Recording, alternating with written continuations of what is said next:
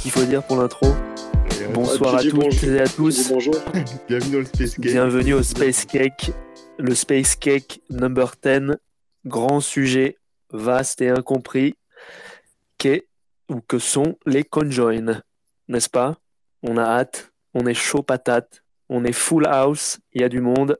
Et euh, Loïc, du coup, tu vas commencer à nous faire une petite euh, introduction, c'est bien ça? Une entrée en la matière, en douceur? Ouais, c'est ça. Ben, merci beaucoup. Bonsoir à tous. Et ouais, après, on va parler un petit peu de CoinJoin un peu plus technique, mais pour perdre personne, je voulais rappeler rapidement euh, ce que c'était, pourquoi on utilise le CoinJoin et quel est son but. Parce que c'est pas mal, euh, il y a pas mal de personnes qui connaissent le CoinJoin de nom, mais qui savent pas vraiment à quoi ça sert derrière. Euh, bon, déjà, de base, c'est un outil de privacy, puisque sur Bitcoin, la privacy, c'est compliqué. pourquoi c'est compliqué sur Bitcoin, la privacy? Parce que pour résoudre le problème de la double dépense, euh, sur un réseau de paiement pair à pair, Satoshi a choisi d'implémenter un serveur, euh, d'horodatage distribué, euh, ce qu'on appelle la blockchain. Et donc, toutes les transactions sur ce serveur sont publiques. Tout le monde a accès à ce serveur, tout le monde a sa propre blockchain et tout le monde connaît les transactions. Ça, ça permet, étant donné que tout le monde connaît les transactions, ça permet de s'assurer de la non-présence d'une transaction dans le passé et donc de résoudre la double dépense. Mais du coup, problème de privacy, tout le monde a accès aux transactions de tout le monde et on ne peut pas faire comme dans le système bancaire où euh, ce sont les transactions qui sont, euh, euh, qui sont secrètes, qui sont connues uniquement par la banque et le client. là, on ne peut pas faire comme ça, tout le monde les connaît. Du coup, le modèle de confidentialité sur Bitcoin, il est un peu différent, c'est plutôt pseudonyme. c'est le plutôt que d'associer les unités de compte à un client comme à la banque à, une identité sur Bitcoin, elles sont associées à euh, une paire de clés cryptographiques. Donc, en l'occurrence, il y a des conditions sur une pièce. Et euh, donc, c'est ça le modèle de confidentialité. C'est plutôt que de casser le flux d'informations au niveau de la transaction, on le casse au niveau du lien entre les unités de compte et euh, l'utilisateur. du coup, malgré ça, il y a quand même des problèmes de privacy sur Bitcoin. Euh, et du coup, on va mettre en place des mesures pour essayer de faire respecter sa vie privée sur Bitcoin. Euh, pourquoi il y a quand même des problèmes? Puisque Satoshi, n'avait pas pensé à tout, il n'avait pas pensé à ce que Bitcoin euh, devienne aussi grand, même s'il avait déjà vu dans le white paper qu'il y avait des soucis au niveau des, ce qu'il appelle les multi-input transactions, c'est-à-dire les transactions avec des fusions du TXO à l'entrée de la transaction. Et il avait aussi euh, déjà vu le problème de l'adresse reuse, la réutilisation d'adresse. Mais donc, pour, euh, pour faire respecter sa vie privée sur Bitcoin, on peut mettre en place des mesures. Alors, les autres seront peut-être pas d'accord avec ce que je vais dire, mais pour moi, il y a euh, deux grandes familles de mesures pour la privacy sur Bitcoin, deux grandes familles d'outils, entre guillemets, ou de choses à faire en tout cas. il y a les mesures de, de conservation ou de création d'anonymat sur les paires de clés, c'est-à-dire de ne pas créer de lien ou bien de rompre le lien s'il y a eu un lien entre l'identité de l'utilisateur et sa paire de clés. Euh, pour euh, revenir à une utilisation de Bitcoin vraiment comme l'avait pensé Satoshi, c'est-à-dire sans lien entre l'identité et la paire de clés. Et ensuite, il y a une autre euh, grande famille pour moi de, mesures pour la privacy, c'est tout ce qui va être production de déni plausible on-chain, c'est-à-dire empêcher le traçage on-chain, c'est-à-dire rendre la vie difficile aux analystes on-chain, voilà, c'est les analyses, ils vont se baser sur euh, sur, des lois empiriques et sur des méthodes euh, qui se basent sur plein de, de, comportements différents on-chain et qui peuvent après extraire de l'information de ça. Ça va être de l'adresse reuse, des paiements en nombre rond, des, du multi-input transaction, des sorties plus grandes que d'autres, des différences de script, voilà, tout ça. Et du coup, le CoinJoin, ça fait plutôt partie de la deuxième famille, selon moi. Ça va permettre de créer du déni plausible, euh, c'est-à-dire que ça va permettre de cacher euh, son UTXO dans un groupe d'UTXO plus grand. Euh, voilà. Le, le, but, c'est pas de casser le lien entre, de casser vraiment le lien entre l'utilisateur et son UTXO. Non, le but, c'est de cacher un UTXO dans un groupe plus grand et donc de produire du déni plausible. Et voilà. Le but, en fait, grosso modo, c'est de casser l'histoire d'une pièce sur Bitcoin. Que ce soit pour une analyse passé-présent ou une analyse présent-passé. Ça, on va en parler après, je pense, si on parle un petit peu d'Anonset. Et donc, comment il arrive à faire ça, le CoinJoin? Euh, Qu'est-ce que c'est le CoinJoin? Déjà, ben, c'est une transaction collaborative.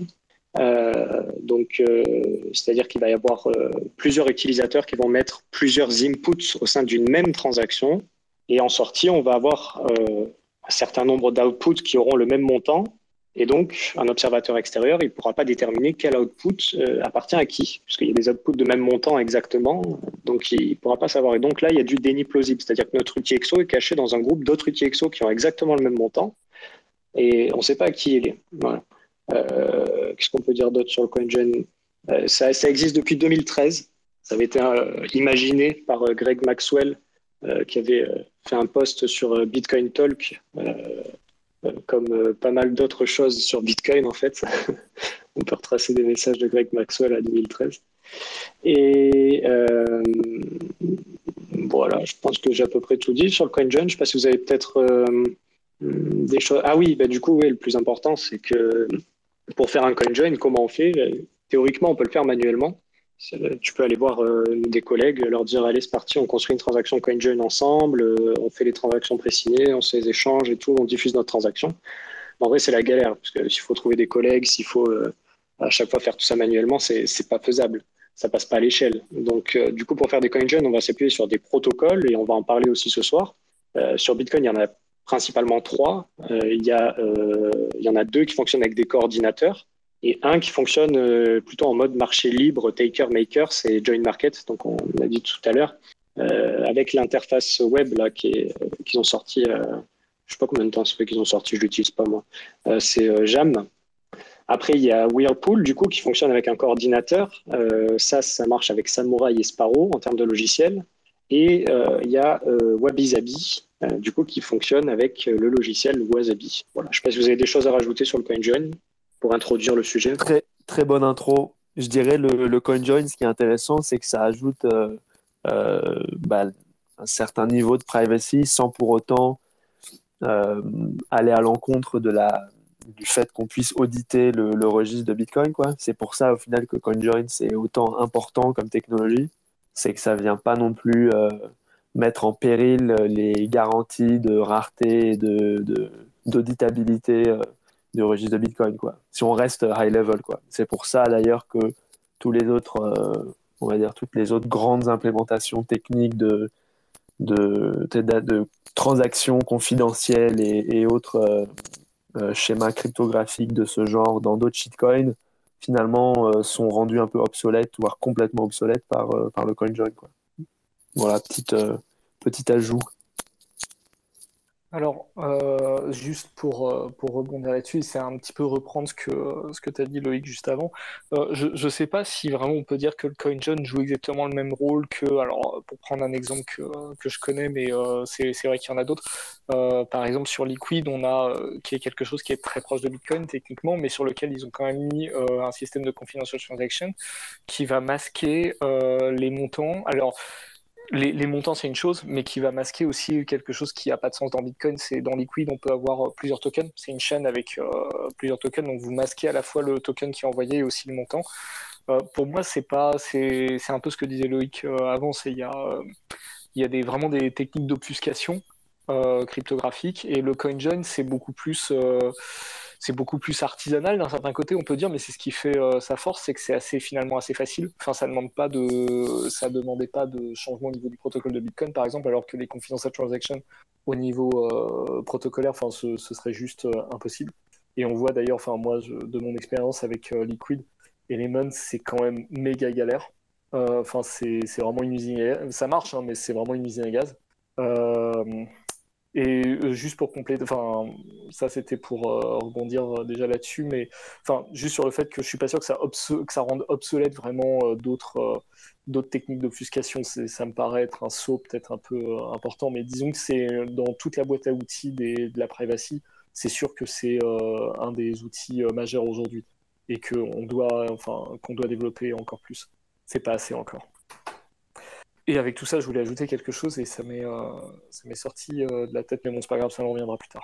Ah si, si, c'est pardon, ça me revient. C'est euh, juste pour dire aussi les peut-être évoquer rapidement les comment dire les faiblesses aussi un peu du CoinJoin, enfin à mon sens. C'est-à-dire que je trouve que c'est quand même très facile de se tirer des balles dans le pied si on ne sait pas ce qu'on fait et si on n'est pas si pas aidé, enfin, il y a un enjeu de, il y a un enjeu du X, il y a un enjeu d'éducation aussi, je pense, des, des utilisateurs.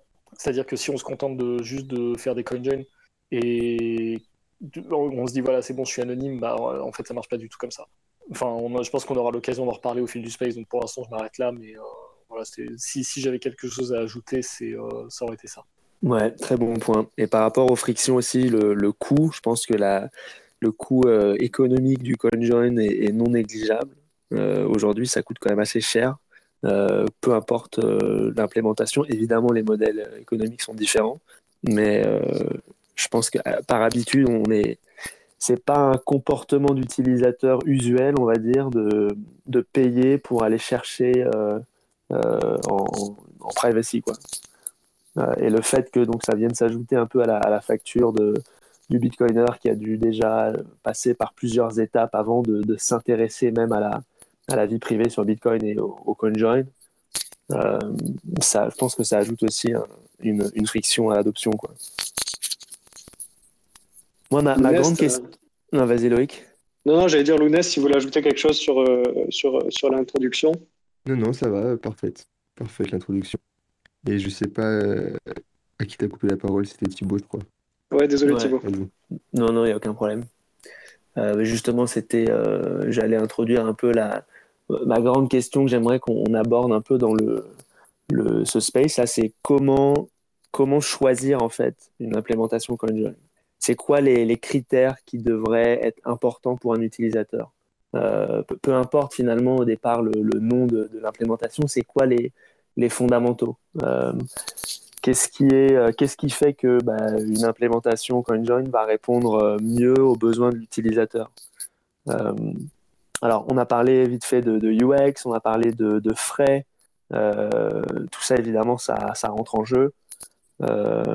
Et, et, je pense aussi qu'il y avait un, critère qui est, selon moi, assez important et qu'on discute enfin que j'ai pas beaucoup discuté en tout cas euh, publiquement sur Twitter, c'est le euh, l'efficacité d'utilisation du block space. C'est-à-dire quand un, peu importe l'implémentation, le fait que le block space c'est rare, il y a peu de transactions qui rentrent dans chaque bloc, ça on le sait tous, euh, et ça va évidemment cette rareté-là, elle va pas euh, beaucoup euh, changer dans le, temps, en tout cas dans le futur. Et du coup là-dedans c'est quoi? C'est bah, l'idée c'est d'avoir le plus d'efficacité de cette utilisation de, de, de block space, c'est-à-dire finalement aller chercher le, le, plus de privacy possible sans trop non plus spammer entre guillemets la, les blocs. Euh, et à ce niveau-là, je pense que c'est aussi important de penser à ça lorsqu'on veut passer entre guillemets à l'échelle. Si admettons à un moment donné on, veut penser à une adoption un peu plus grande du CoinJoin, d'avoir plus d'utilisateurs qui utilisent euh, donc des implémentations de CoinJoin, il va falloir évidemment bah, penser à qu'est-ce que ça veut dire lorsque euh, il y a de plus en plus de, gens en fait qui utilisent cette technologie-là euh, et, euh, et voir justement bah, comment est-ce que les implémentations aujourd'hui gèrent cette utilisation du block space pour offrir euh, une certaine euh, privacy à leurs utilisateurs. Donc tout à l'heure Loïc tu as parlé de la TX0 qui est un modèle d'architecture de, de CoinJoin utilisé par Whirlpool et, et Samurai. Euh, il y a un modèle différent avec John Market et avec euh, Wasabi. Je pense que ça pourrait être un premier. Euh, en tout cas, moi, je suis intéressé de, voir qu'est-ce que, euh, qu'est-ce que vous pensez de, euh, de tout ça. Ouais, ben sur, sur l'expérience utilisateur, effectivement, ça va être, je pense, un des points cruciaux pour choisir déjà entre, entre Join Market et les autres. Euh, parce que certes, il y a Jam, euh, je l'avais essayé une fois, l'application web, mais j'ai, je sais pas, je trouvais qu'il y avait vraiment très peu d'infos. Euh, je sais pas ce que vous en pensez, vous, de Jam. Peut-être qu'on pourra en parler. Je sais pas si tu l'as essayé, Sosten. Euh, mais Lounès, tu as dû l'essayer aussi, parce que c'est sur Umbrel, je pense. C'est assez basique, mais c'est aussi en alpha, quoi. Il me semble qu'ils ont rajouté quand même pas mal de trucs depuis le temps. Et en fait, c'est vraiment, ils ont essayé de réduire la complexité au maximum, peut-être en sacrifiant quelques fonctionnalités, tu vois. Après, je suis pas utilisateur de John Market, alors j'ai juste, genre, j'ai juste ouvert pour vérifier que ça fonctionnait bien sur Umbrel, tout ça, mais c'est ça que j'en ai tiré, ouais. Et euh, Sosten? Ouais, alors disclaimer, effectivement, j'ai jamais utilisé Jam. avant Jam, ils avaient eu une interface, mais c'est beaucoup plus ancien. Je pense qu'aujourd'hui, elle est. Il y avait une interface en Qt, mais qui était archi basique aussi. Donc j'avais dû utiliser une fois au début. Donc moi, c'est vrai que ça me dérange pas trop parce que je suis, je suis un peu un fanatique de la CLI, donc c'est la ligne de commande, ça me dérange pas trop. Mais faut reconnaître que John Market a clairement un, gros problème, enfin comparé à aux, bah, aux, deux autres euh, dont on a parlé.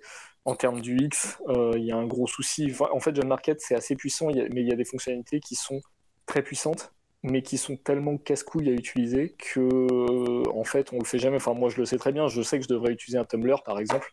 Euh, c'est-à-dire qu'on peut mettre dans une espèce de fichier CSV euh, programmer en fait plusieurs rounds de, de, mix à la suite et puis ventiler tout ce qu'on a mixé sur plusieurs adresses à la fin dans la dernière transaction. Donc c'est extrêmement puissant, ça permet de faire des choses super intéressantes, mais honnêtement, je, je m'en sers jamais. Euh, j'ai dû le faire une fois pour essayer, c'est tout. Et euh, voilà, je, je, pense que très très peu de gens s'en servent parce que c'est juste trop compliqué. En l'état, c'est vraiment trop compliqué à utiliser. Donc John Market est clair, enfin de ce point de vue-là, est clairement hors jeu hein, comparé, à, comparé aux autres. Je pense, enfin en tout cas, un retard vraiment très important. Ouais, donc si, on part un petit peu sur ce que disait Thibaut, euh, pour dire aux utilisateurs un petit peu euh, les différences entre chacun, euh, Join Market, déjà, il y a ce problème de, d'utilisation, c'est en ligne de commande, donc c'est déjà que de base c'est compliqué pour le CoinJoin, déjà que de base Bitcoin c'est compliqué pour mettre les gens. En plus, ceux qui font du CoinJoin, c'est encore une niche, alors ceux qui finissent sur Join Market, c'est une niche dans la niche de la niche, tu vois. Euh, donc c'est assez compliqué là-dessus. Et après, surtout, euh, ce, qui est, euh, ce qui peut être intéressant sur Join Market et qui le différencie clairement des autres, c'est que c'est un système de marché, de, marché libre. Il n'y a pas de coordinateur. Il y a des, des takers et des makers. Peut-être tu peux nous en parler un petit peu, Sosten? Ouais, alors effectivement, ça c'est le, point fort. Enfin, c'est à la fois un point fort et un point faible, mais c'est un peu compliqué. en fait, le modèle de Join Market, il est très différent des autres. Euh, parce qu'on est sur euh, un modèle où il n'y a pas de coordinateur central. Euh, par construction, il y a effectivement des makers, des takers. La différence, c'est quoi? C'est qu'un maker, et on peut être, en fait, on est les deux à différents moments.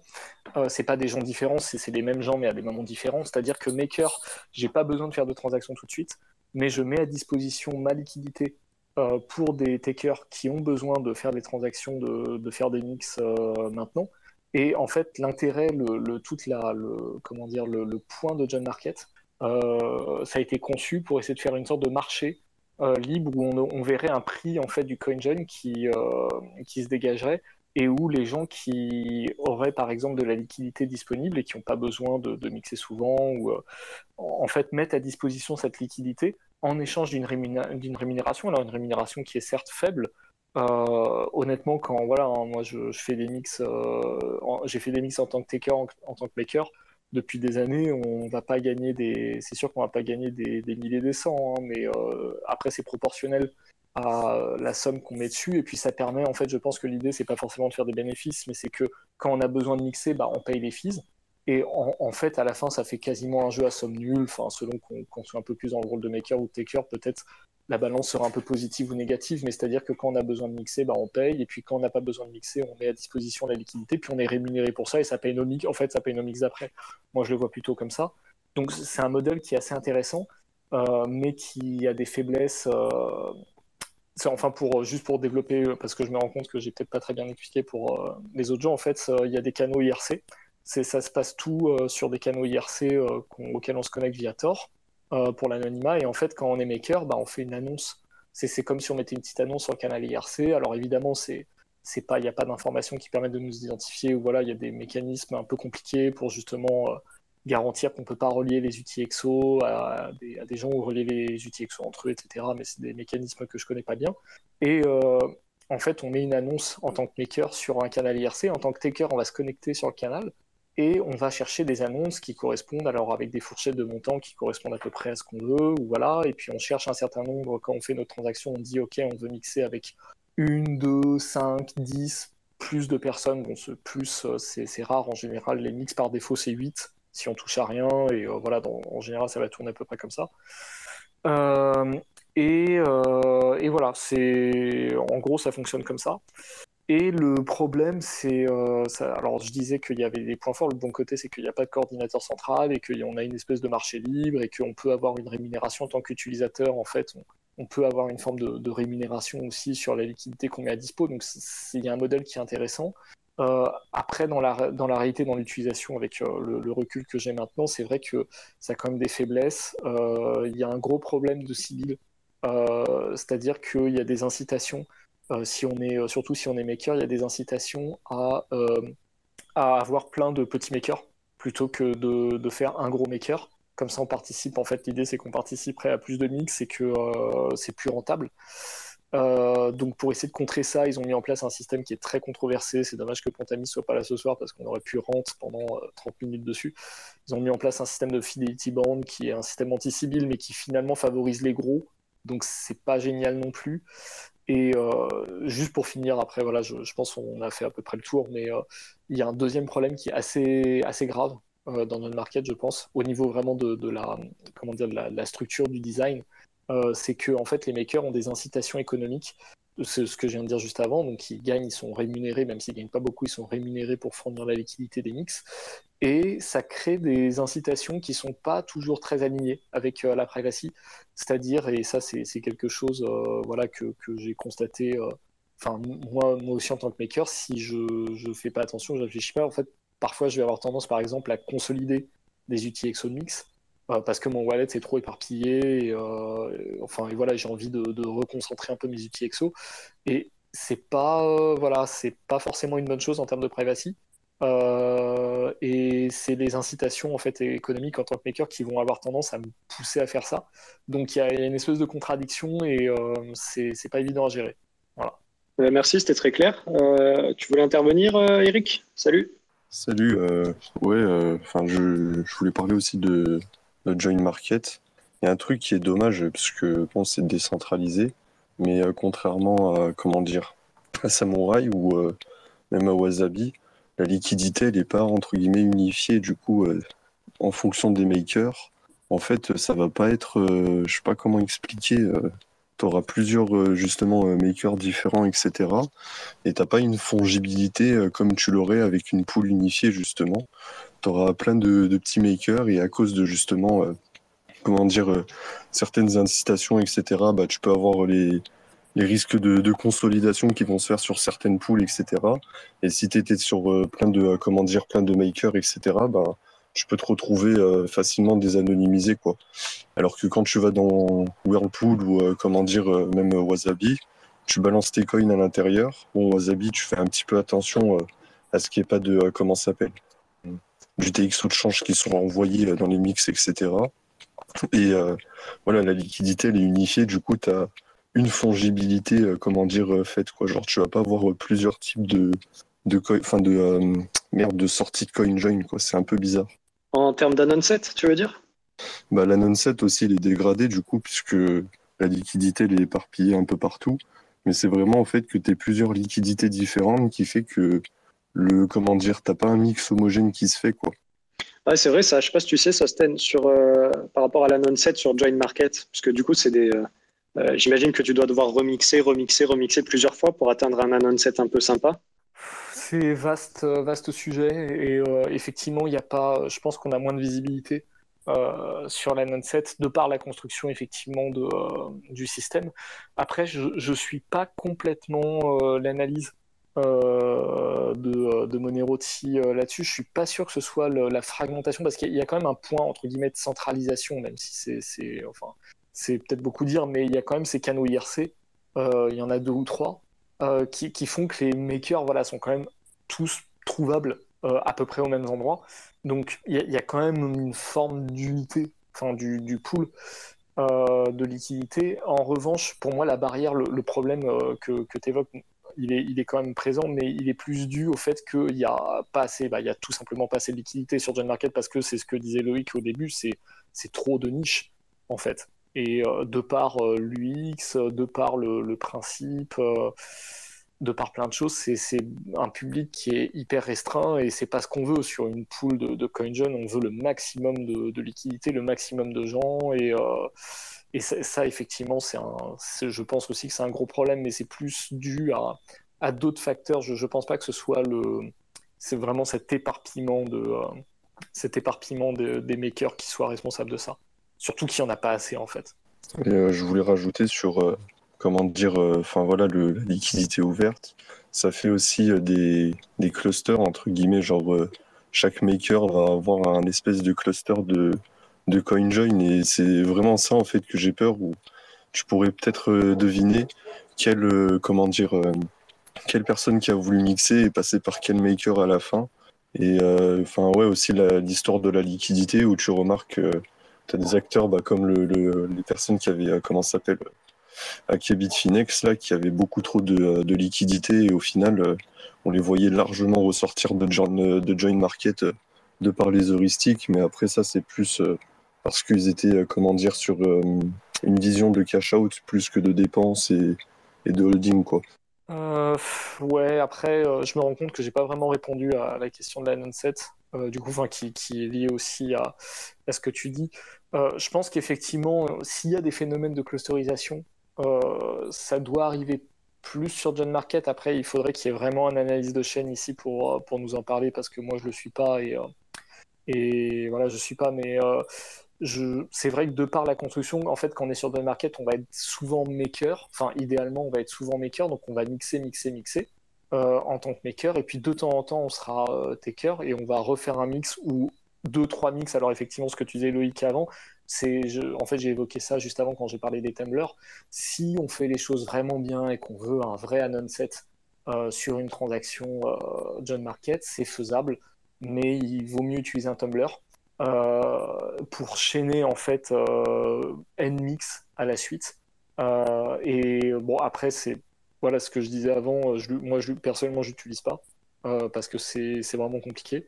Euh, et je sais pas, j'ai peut-être pas forcément l'utilité non plus, j'en sais rien. Mais euh, effectivement, il faut, euh, c'est pas évident. Je, pense aussi que quand tu fais un mix sur Gen Market, genre de base, sans prendre la tête, tu fais juste la commande de base pour mixer en tant que taker. Tu mets, ok, tu vas avoir 8, euh, euh, 8 participants dans le mix. Bon, bah, tu un anon set de 8. Selon les outils EXO, après, il peut être un peu plus important selon les outils EXO que tu mis dedans parce qu'ils ont peut-être été déjà mixés N fois. Et si tu as très très bien fait ton job, tu as peut-être un. À la fin, tu as peut-être un anon set qui est quand même un petit peu mieux que ça, mais, euh... mais c'est vrai que c'est difficile à estimer, je trouve. Ouais, si on continue un petit peu sur, euh, sur moi je pense que c'est quand même un gros point ça sur Whirlpool. Euh, un bel avantage de Whirlpool, c'est que tu arrives sur des non-set énormes facilement et très rapidement. Je sais pas ce que vous en pensez. Bah, surtout que, comment dire, tu trouves assez facilement tes, tes remixes et justement la, la liquidité elle est unifiée. Donc, euh, comment dire, quand tu vas chercher un remix, tu vas le chercher directement. Euh, dans 1000 BTC qui sont tout le temps dans le même coordinateur et enfin je pense que à la fin c'est comment dire c'est plus viable d'ailleurs ça a l'air intéressant la façon euh, dont ils ont annoncé ça Samouraï où ils chercheraient un moyen de, décentraliser justement la, coordination et j'espère que justement à la fin on, on reste sur une poule unifiée pour euh, garder euh, comment dire bah, tout le principe de, remix etc et que comment dire il y a un truc bien homogène bien solide à la fin qui est résilient et que voilà, il y a, y a, plus de risque, comment dire, de, de serveur central qui risque de sauter, etc. Quoi. Ouais. ouais ça c'est intéressant. Ouais, bah c'est euh, alors c'est d'autant plus intéressant que ça vient de tomber. J'ai vu passer ça euh, aujourd'hui. Donc en, en, fait, juste pour euh, alors déjà pour me, me, mettre au parfum et puis peut-être que tout le monde euh, puisse suivre aussi. En fait, ce qu'ils ont annoncé, mais euh, c'était pas hyper clair, c'est euh, ce que tu viens de dire. Donc c'est on aurait toujours une poule de liquidité unique. En revanche, la coordination ne serait plus centralisée sur Whirlpool. C'est ça? Bah, De ce que j'ai compris, moi, oui. Ouais, c'est ça. Ouais, ce qu'ils veulent faire en tout cas. Et moi, de toute façon, ça m'étonnerait qu'ils décentralisent euh, s'ils arrivent. Enfin, s'ils décentralisent, c'est sûr qu'ils conserveront toujours euh, une seule poule enfin une poule par, euh, par, euh, par montant, là, les quatre poules différentes, mais une poule unique, pas une poule par coordinateur, quoi, parce que c'est le gros plus de Whirlpool, donc ça m'étonnerait qu'ils qu décentralisent ça. Mais s'ils arrivent à faire ça, ouais, ça, ça, peut être carrément cool. Ça fait une espèce de. On est d'accord que ça fait une espèce de bâtard de, euh, de Whirlpool et de Gen Market, finalement, un peu, dit comme ça. Bah, J'ai l'impression, en plus, on a vu euh, T-Dev annoncer. euh, il y a eu des histoires avec les Fidelity. Voilà, on, verra, mais bon, je pense que ça va prendre un peu de temps quand même. Quoique, en général, quand ils annoncent un truc, euh, ils le sortent pas longtemps après. Mais bon, peut-être qu'on va rester un petit peu sur le déjà ce qui existe là. Je pense qu'on a déjà beaucoup de choses à dire là sur ce qui existe. Euh, Thibaut, est-ce que tu voudrais peut-être nous parler un petit peu de, de, de Wasabi On a parlé pas mal de Join Market. Mhm, ouais. Et du coup, Wasabi Samurai, du coup, c'est, on, l'a abordé rapidement, c'est plutôt sur un système de coordinateur.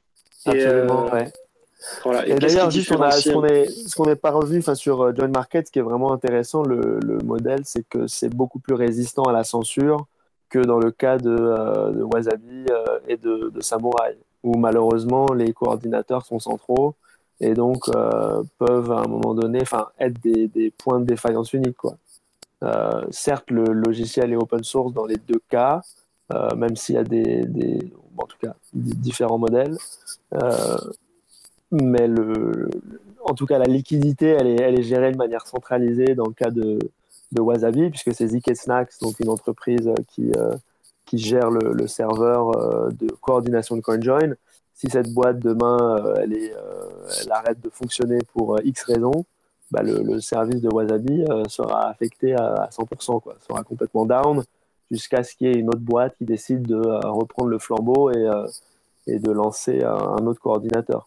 Donc ça, c'est vrai que c'est un, le modèle de join market à ce niveau-là est vraiment très intéressant. Ça apporte évidemment plein d'autres complexités, mais euh, si on pense en tout cas à des attaques étatiques dans le futur contre des outils de, de privacy, euh, penser à une implémentation CoinJoin qui résiste à la censure, euh, c'est, euh, je pense, bah, c'est hyper important. Quoi. Après, par rapport à, à Wasabi, bon, le, le, modèle est différent. Loïc, tu parlais d'un onset qui grandissent assez rapidement sur, et facilement sur, sur Whirlpool. Et je sais qu'on en a parlé un petit peu tous les deux. Euh, un onset, c'est aujourd'hui la mesure la plus euh, populaire pour évaluer la qualité d'un mix euh, CoinJoin et, euh, et, les garanties de vie privée qu'un utilisateur peut obtenir. Mais c'est une mesure qui est aussi incomplète. Et c'est un peu le, positionnement de Wasabi. Alors aujourd'hui, dans Wasabi, on parle de plus de Anon set, mais de Anon score. Alors, euh, on pourrait dire que c'est un point un peu pédantique. Euh, la différence, c'est que dans Wasabi, les CoinJoin sont, sont faits de sorties de montants différents. Donc, euh, dans, Whirlpool, par exemple, bah, c'est un equal amount CoinJoin. Euh, dans Wasabi, c'est des montants qui sont différents et qui sont variables et dynamiques. C'est jamais la, les mêmes montants d'un CoinJoin à un autre. Ce qui fait que la mesure de, privacy, donc parler d'un onset, c'est important, mais c'est plus suffisant. Je m'explique. Euh, si, admettons, euh, dans un CoinJoin de Wasabi, on a 300 inputs et 350 outputs, euh, sur le côté des outputs, donc des sorties, on va avoir, euh, admettons, 20 euh, sorties de 1 BTC et 50 sorties de 0,5 BTC, admettons. Bah là, on a deux announcets différents pour chacun de ces, de ces outputs, hein. donc un de 20 et un de 50. Euh, sauf que le problème, c'est qu'aussi, dans ce CoinJoin, il y aura d'autres sorties de taille inférieure, admettons euh, plein de sorties de 0,01, et j'en passe. Ce qui fait que combiner ensemble, toutes ces sorties-là pourraient être reliées à un input euh, dans l'entrée du CoinJoin de euh, taille 1 BTC, admettons. Et donc, de ce point de vue-là, la mesure de Anon 7, elle est, elle est dépassée, puisqu'on a besoin aussi de regarder dans des sorties qui sont de plus petite taille pour recomposer une entrée. Euh, et donc, de ce point de vue-là, voilà, il faut, c'est là où on parle d'Anon score. Et Loïc me demandait tout à l'heure euh, si j'avais une définition, euh, on va dire un peu plus euh, précise euh, de, de, ce score. Et euh, bah, la réalité, c'est que j'en ai pas vraiment. Et en en discutant euh, ouvertement bah, avec l'équipe de Wasabi et notamment Nopara, le, le, dev derrière tout ça, en fait, c'est vraiment difficile de d'évaluer aujourd'hui la qualité euh, d'un CoinJoin et de mesurer en fait la, la, privacy qui en ressort. En toute honnêteté, c'est, euh, ce serait évidemment bien plus euh, satisfaisant de dire bah, c'est ça euh, le, score, voici la formule, on va dire, pour calculer ce score. Et le niveau minimum pour avoir un score de qualité, c'est X.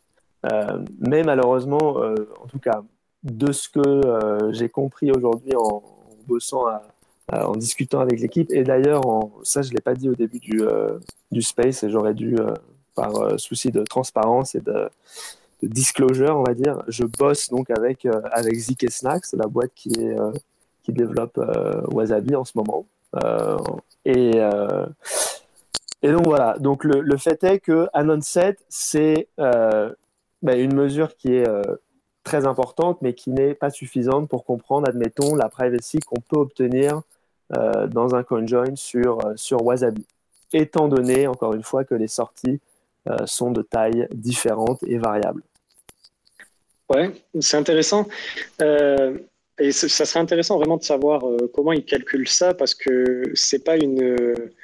comment dire, c'est pas une idée cette announce score, c'est quelque chose qui est déjà implémenté sur Wasabi 2.0 j'ai regardé un petit peu sur le repo. J'avais vu quand il avait changé euh, Max, quand il était passé de, euh, de 7 à Anon Score, mais j'avais pas bien compris le changement et j'avais l'impression que c'était la même chose, moi. Mais, euh, et après, sur l'Anon 7, je pense que tu dois pouvoir quand même le calculer de façon comparable avec, enfin, pour obtenir du moins des chiffres qui sont comparables après avec Whirlpool.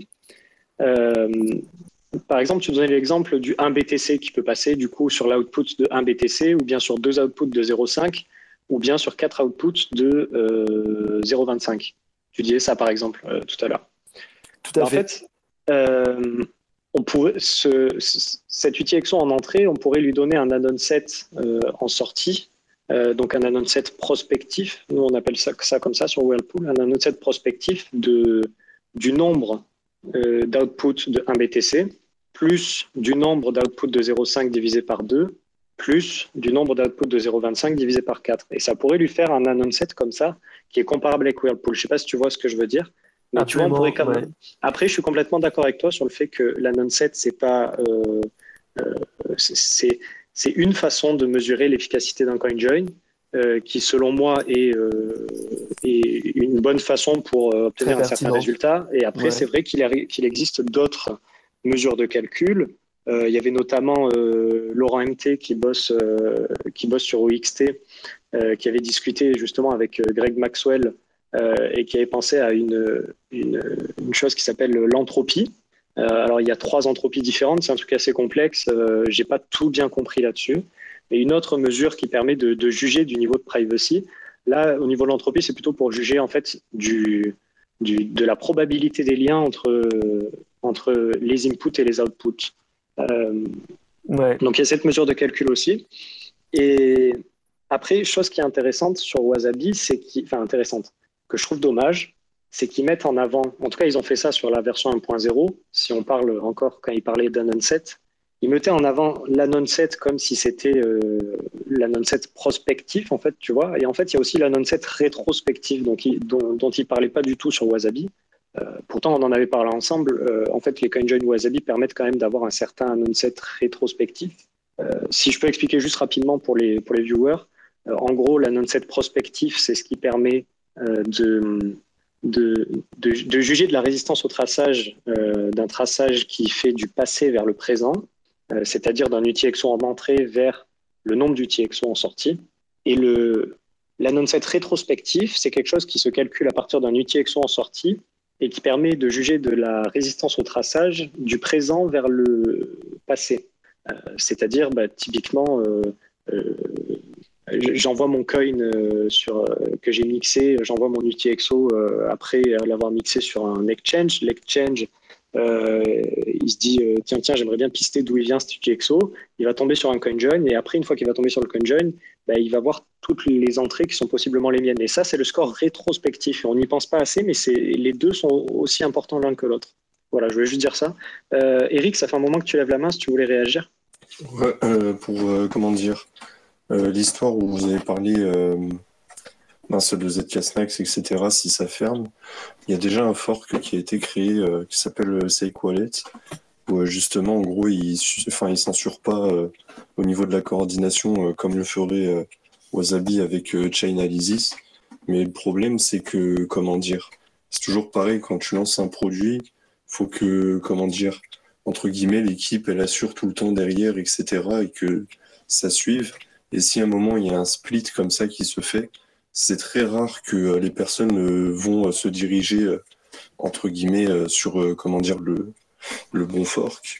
Et pour rappeler aussi sur les CoinJoin par exemple de, de Samurai, enfin, ce que je préfère moi par rapport à Wasabi, c'est que en fait j'ai comment dire j'ai peur qu'avec les réutilisations d'adresses qui sont faites à l'intérieur des, des CoinJoin ou même euh, comment dire euh, la façon dont, sont gérées euh, les entrées et les sorties et le fait qu'il y ait des volumes différents c'est pas comme un CoinJoin voilà comme comment dire Samurai où c'est enfin des sommes fixes qui vont passer dans les poules et tu as un nombre d'entrées égal qui va un nombre d'entrées égal au nombre de sorties ce qui va faire que tu as vraiment quelque chose d'unifié et qui va se répéter sans frais et ce qui va vraiment mitiger sur le long terme, comment dire, le, le, mixage de, de, ton coin par rapport à Wasabi, quoi.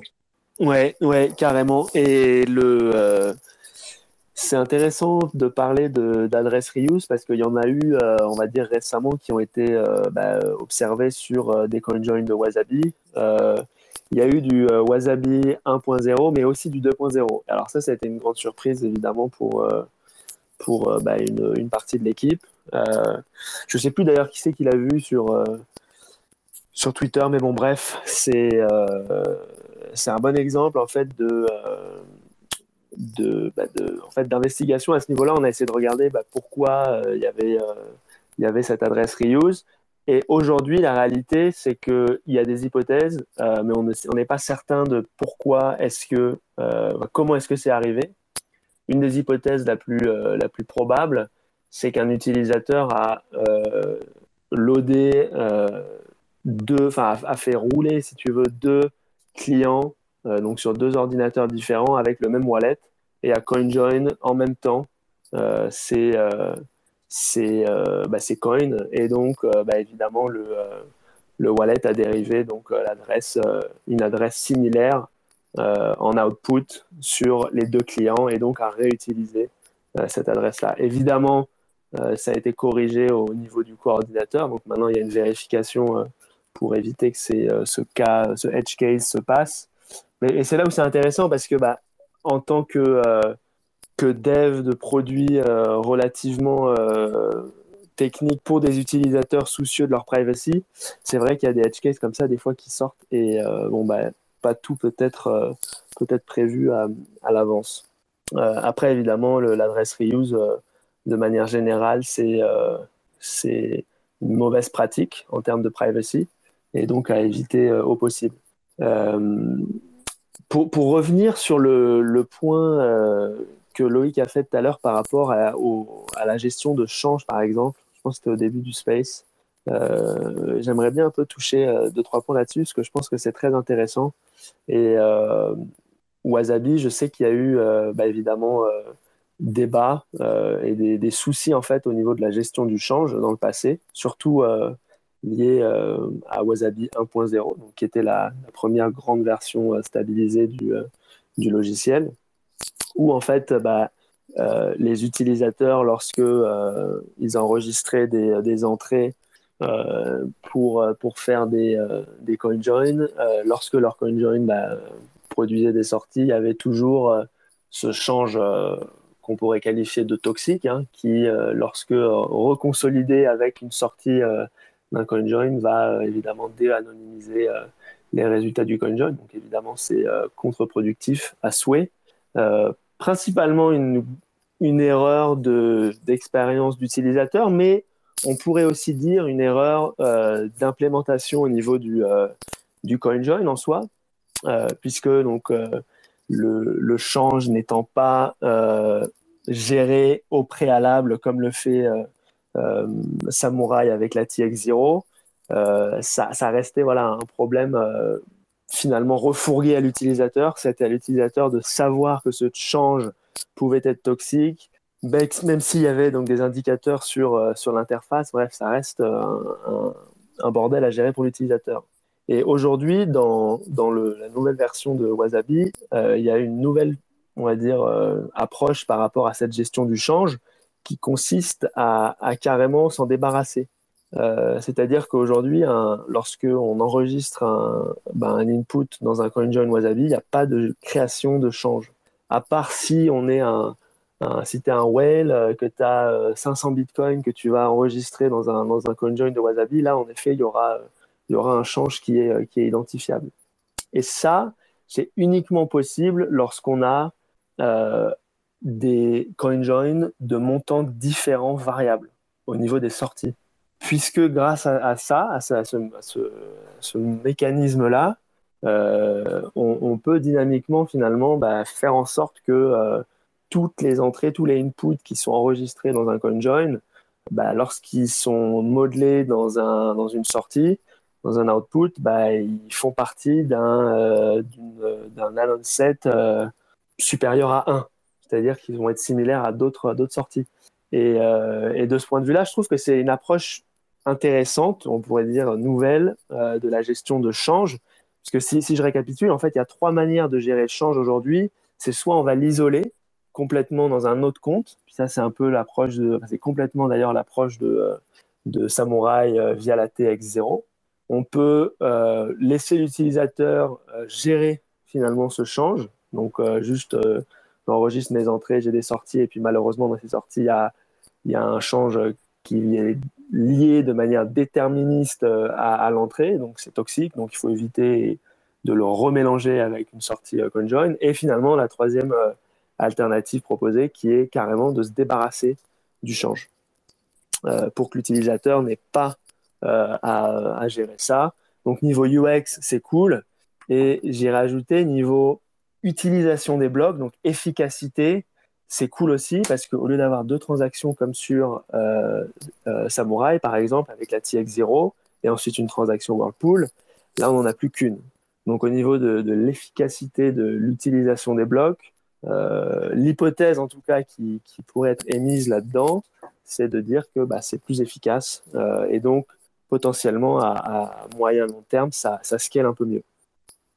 Ouais, c'est intéressant. Donc il y a deux choses que tu dis. Il y a euh, déjà l'optimisation au niveau de la taille du bloc par rapport à un CoinJoin Whirlpool, ce que tu dis, et aussi tu penses que la gestion du change est, mieux comme ça, parce que c'est vrai que du coup on perd perd pas le change.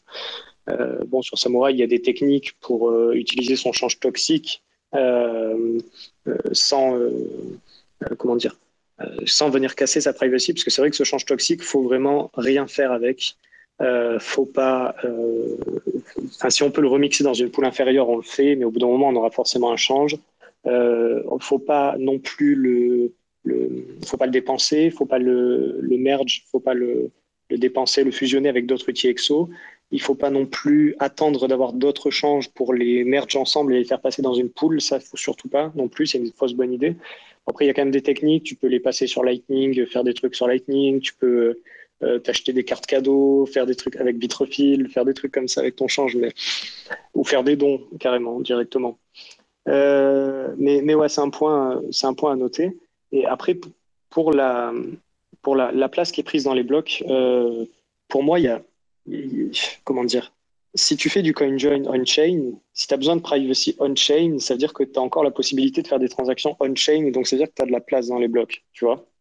Et pour moi, quand la place dans les blocs va commencer à devenir compliquée, que les transactions vont commencer à devenir chères, il faudra trouver des solutions de privacy en, L2. Si après on passe en L2 un jour, euh, après c'est chacun vos théories.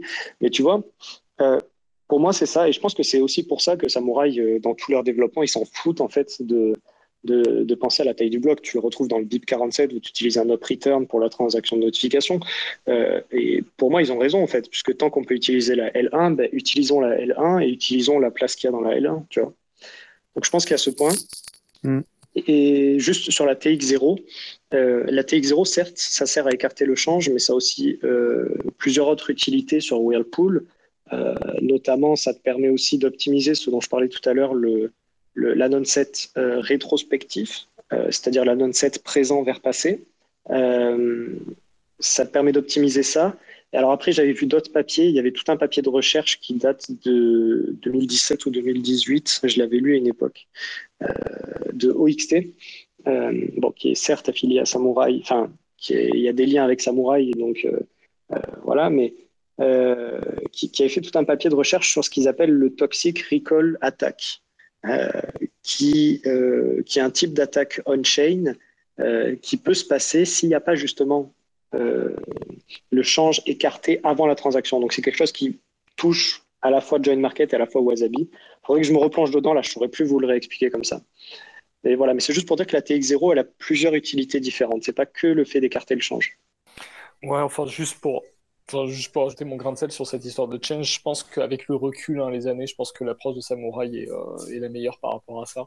Euh, parce que sur, enfin, voilà, pour parler de, ce que je connais mieux sur John Market, c'est vrai que le change, c'est un peu un souci aussi parce que selon, alors si on sait ce qu'on fait, on peut plus ou moins l'isoler. Euh, en fait, il y a déjà des mécanismes qui l'isolent parce qu'il y a une espèce de système d'étage.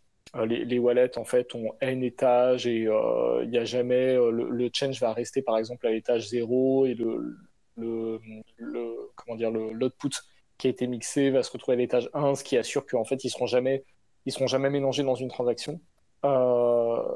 mais alors, ça, c'est, je sais pas s'il y a peut-être des gens qui ont fait des recherches là-dessus, ou voilà, il faudrait en parler à quelqu'un qui, qui, est vraiment analyse de chaîne. Euh, moi, de ma compréhension, on va quand même avoir des soucis avec ça. C'est euh, quand, par exemple, euh, on va faire de la consolidation parce que le wallet, si, comment dire, les montants vont avoir tendance à, se, les UTXO vont avoir tendance à devenir de plus en plus petits. En fait, dans un wallet John Market, surtout si on est maker. Et euh, au bout d'un moment, on va soit en fait le logiciel automatiquement il va consolider, ou alors nous manuellement on va consolider. Et effectivement, euh, dès qu'on fait des consolidations, c'est euh, c'est hyper dangereux quoi. Enfin, que ce soit entre des outils exo mixés ou des, avec des outils exo de, de change, ou voilà, dès, bah, a des consolidations, c'est l'enfer. Justement, il y a Louferlou qui demande pourquoi on peut pas merge des changes dans Whirlpool par exemple. Ouais, c'est une question. on aurait peut-être dû commencer. Ouais, c'est intéressant. ben, euh, après, c'est ce que je disais. Euh, euh, de base, il y a bien deux choses qui, dans tous les cas, sont mauvais pour la privacy sur Bitcoin. C'est ce, qu'avait identifié Nakamoto dans son white paper. C'est l'adresse reuse et le multi-input common owner. C'est le fait que quand tu merges plusieurs UTXO en input d'une transaction, tu peux. Il y a comme une loi empirique qui dit que euh, c'est euh, au même utilisateur. Et d'ailleurs, il y a même des, outils sur Samurai qui jouent sur ce fait pour aller à l'opposé, pour tromper les analystes. Euh, pourquoi il ne faut pas merge des exo toxiques, des changes toxiques sur Whirlpool Tout simplement parce que tu vas faire un lien entre tes différentes entrées dans, le, dans, les, dans, les, dans les mix. Alors, éventuellement, si jamais ta source, c'est la même euh, quoique même, même là-dedans, c'est pas top. En fait, tu vois, ça va faire un lien entre tes différentes entrées, tes différentes TX0 quand tu rentres dans le mix. Donc, euh, pour moi, il faut pas merge euh, ces, ces, change toxiques. Pour moi, il faut s'en débarrasser. si on peut les dépenser, on les dépense. Si on veut les donner, on peut les donner à une association, on peut les donner à des, à des, à des devs qui bossent sur des projets comme ça. Euh, après, il y a peut-être des solutions sur Lightning, mais je connais mal. Il y a peut-être des solutions euh, avec Monero, mais je connais mal ça aussi. Et après, sinon, tout simplement les, les cartes Bitrefill. Hein. Vous achetez ça et après, vous allez acheter des conneries sur Amazon. Je voulais rajouter, euh, comment dire, pour illustrer, par exemple, pour EF, s'il faut, comment dire, le problème des, des change, enfin des, des toxic change, c'est que tu enfin, quand t'es pas dans Whirlpool, bah déjà t'es pas très anonymisé parce que forcément tu fais des, transactions entre guillemets euh, adresse vers adresse, etc. Et du coup, euh, tu vas fusionner euh, tous les historiques antérieurs de tous tes UTXO. Et bon, déjà on va, comment dire, voilà, lier le fait qu'on rentre dans Whirlpool, mais tu vas aussi lier justement tous tes historiques avant, c'est-à-dire que tous tes UTXO que tu as reçus de, de personnes, etc et ben, ils vont tous être reliés. Donc, euh, on sait ton holding euh, et ça peut aussi poser un problème si tu es en sortie et que tu essaies de sortir tous tes coins, puisque, euh, comment dire, le volume qu'on pourrait essayer de matcher justement à l'entrée que tu as fusionné avec tes UTXO ce toxiques, ça pourrait aider à savoir combien tu as fait rentrer dans Whirlpool et donc estimer combien tu essaierais de ressortir à la, sortie. Quoi. Ouais, c'est tout à fait vrai. Euh, un autre truc, j'ai oublié, mais si jamais vous êtes radin et que vous êtes un NGU boy, que vous pensez que Bitcoin va aller to the moon, euh, ben, en fait, vos toxic change, vous les laissez dans votre compte dédié, puisque sur Whirlpool, il y a une séparation stricte des comptes. Donc, votre toxic change, vous mettez un petit, euh, qu'on appelle ça une annotation. Vous faites du coin control, vous notez dessus ne pas dépenser toxique et vous le laissez là et vous attendez qu'il y ait des, des, poules plus petites qui s'ouvrent sur Whirlpool en fait. Parce que si le prix du Bitcoin augmente fortement, si c'est ce que vous pensez, ben, il y aura sûrement des plus petites poules qui s'ouvriront. Et dans ce cas, vous pourrez mixer vos toxiques. Change. Et il y a quelqu'un qui nous demande d'où ils sortent les toxic change, sans pas avoir bien compris qu'est-ce que c'est. Si vous pouviez réexpliquer vite fait. En fait, la toxic change, c'est un truc que tu peux pas mixer, c'est-à-dire que comment dire, dans Samurai, tu vas avoir des poules de 0, enfin 0,1, 0,01, etc. Et si, euh, comment dire, euh, le montant que tu vas mixer ne va pas pouvoir rentrer dans toutes les poules, et eh ben on va te sortir justement euh, une change. Et cette change, elle est toxique. Parce que si, justement, comme j'avais expliqué avant, si tu les, merges, etc., et comme l'avait aussi expliqué Loïc, et eh ben voilà, ça, ça, comment dire, ça consolide tous tes historiques, etc., et ça pose des gros problèmes, quoi. C'est ça, c'est ce qu'on a, qu'on n'a pas forcément dit aussi. Euh, sur Whirlpool, ce que disait euh, Eric, euh, il y a quatre montants de poules différents. Donc il y a 100 000 sats, 1 million, 0,01 et non 0,1 et 0,5 Bitcoin. et donc en fait, vous pouvez pas rentrer avec des UTXO différents de ça. si vous arrivez avec un Bitcoin, ben, vous pouvez soit rentrer avec deux UTXO dans 0,5, soit avec 10 UTXO dans 0,1, etc. mais le problème, c'est que vous n'avez jamais pile poil un Bitcoin, vous n'avez jamais le montant rond pile poil. Euh, surtout qu'il y a des frais à payer aussi pour rentrer, il y a les frais de ménage initiaux à payer, donc il y a toujours un petit change en fait entre la différence entre ce qui va pouvoir rentrer dans la poule, ce qui va pouvoir correspondre au montant fixe, et euh, ben, ce qui ne pourra pas rentrer dans la poule. Sur euh, Samurai, c'est isolé, et cette somme qui est isolée, la différence entre ce qui est rentré dans la poule et votre UTXO de base, c'est ce qu'on appelle le toxic change. Et le gros problème de ça, voilà ce que disait Monerotti, c'est que d'une part, c'est associé encore à votre passé, et en plus, euh, le problème, c'est que c'est associé à quelqu'un, euh, on sait que cette personne est rentrée dans, un, dans du CoinJoin, tu vois. Donc ça peut être euh, embêtant là-dessus aussi. C'est pour ça qu'il faut se débarrasser du change complètement avec des, des CoinJoin et qu'une implémentation, en tout cas possible de ça, c'est d'avoir un CoinJoin à, à montant variable pour ne plus avoir de change. L'utilisateur ne devrait pas finalement devoir euh, s'inquiéter du change. C'est trop euh, trop compliqué et trop coûteux en termes d'expérience utilisateur. Après là je regardais euh, rapidement là sur une transaction Wasabi et là je vois effectivement du coup il n'y a pas de change donc j'imagine c'est Wasabi 2.0 là c'est Max qui l'avait posté sur Twitter et euh, là, tu vois tout en bas, en fait, je suis allé tout en bas pour voir, et il y a 6 euh, UTXO, du coup 5000. C'est ce que tu disais, ça descend, ça, 5000 sats. Voilà, ça descend, et là, il y a 6 UTXO 5000 sats. Et tu te retrouves avec un UTXO 5000 sats qui a un anon set de 6, du coup, forcément. Euh, qu'est-ce que tu fais avec ça, quoi? C'est un peu comme si c'était du toxic change, tu vois? déjà sur les 6, si déjà tu en as 3-4 qui se dox, tu as un UTXO, de, un, anon set qui, qui descend à 3 ou 4. Euh, qu'est-ce que tu fais avec 5000 sats? Non, non, mais c'est un très bon, euh, un très bon point. Après, l'idée, évidemment, c'est euh, que l'utilisateur puisse bah, participer à d'autres CoinJoin. Est-ce qu'ils vont le faire ou pas? Ça, c'est toujours la grande question. C'est une question qui est valide pour, pour Wasabi et pour, pour Whirlpool aussi. la réalité, c'est qu'on ne sait pas en moyenne combien de remix un utilisateur va faire. L'idée, évidemment, c'est qu'il en fasse le plus possible et que le modèle économique du CoinJoin motive ça. C'est pour ça d'ailleurs que, bah, admettons, sur Whirlpool, euh, les remix sont totalement gratuits. Donc de ce point de vue-là, c'est intéressant, ça va aller motiver le plus de remix. Euh, mais donc oui, pour reprendre ton point, euh, c'est clair que c'est pas une solution parfaite, mais c'est une, une, nouvelle alternative qui, qui apporte une solution différente. parce que dans tous les cas, ce qu'on peut dire de manière objective, c'est qu'avoir euh, une sortie de 5000 sats parmi six autres sorties qui font aussi 5000 sats, c'est mieux que d'avoir euh, un, un, change qui est évidemment euh, visible, qui a un onset de 1 et qui est directement relié à, un input et donc dangereux dans, un, dans un cas de consolidation. Quoi. Alors, si tu sais le gérer, effectivement, je suis d'accord avec toi. C'est toujours mieux 6 que 1. Mais si tu sais pas le gérer, l'avantage sur Samurai, c'est qu'ils te le disent que c'est un toxic change. Alors que du coup, sur Wasabi, tes 5007, tu te dis c'est bon, c'est mixé. Alors, euh, tu vois? Alors après, oui, absolument. Mais donc, ces UTXO-là, sur, sur Wasabi, ils seront notés comme étant faibles en termes de privacy et devront, dans tous les cas, repasser. Enfin, devront, non, parce que l'utilisateur n'est pas forcé à faire quoi que ce soit, mais disons qu'il y a un score de privacy qui est indiqué sur, sur l'interface de Wasabi qui va te dire bah, là, tu n'es pas arrivé à 100%. Ton wallet n'est pas encore 100% private. Donc, attends, patiente et ça va, ça va arriver. Et dès lors que bah, ton, ton, ton wallet est atteint un score de, de 100% en termes de privacy, euh, là, en effet, c'est parce que bah, c'est euh, sorti de 5000 sats seront dans un onset, on va dire, euh, assez grand. voilà. Je pense qu'il y avait une question, mm. Eric. Oui, je voulais dire par rapport au, justement les, enfin les, les, les changes mixés, il y a un problème parce que tu peux essayer de, enfin, de vouloir mitiger le problème en remixant euh, ton UTXO de 5000 sats.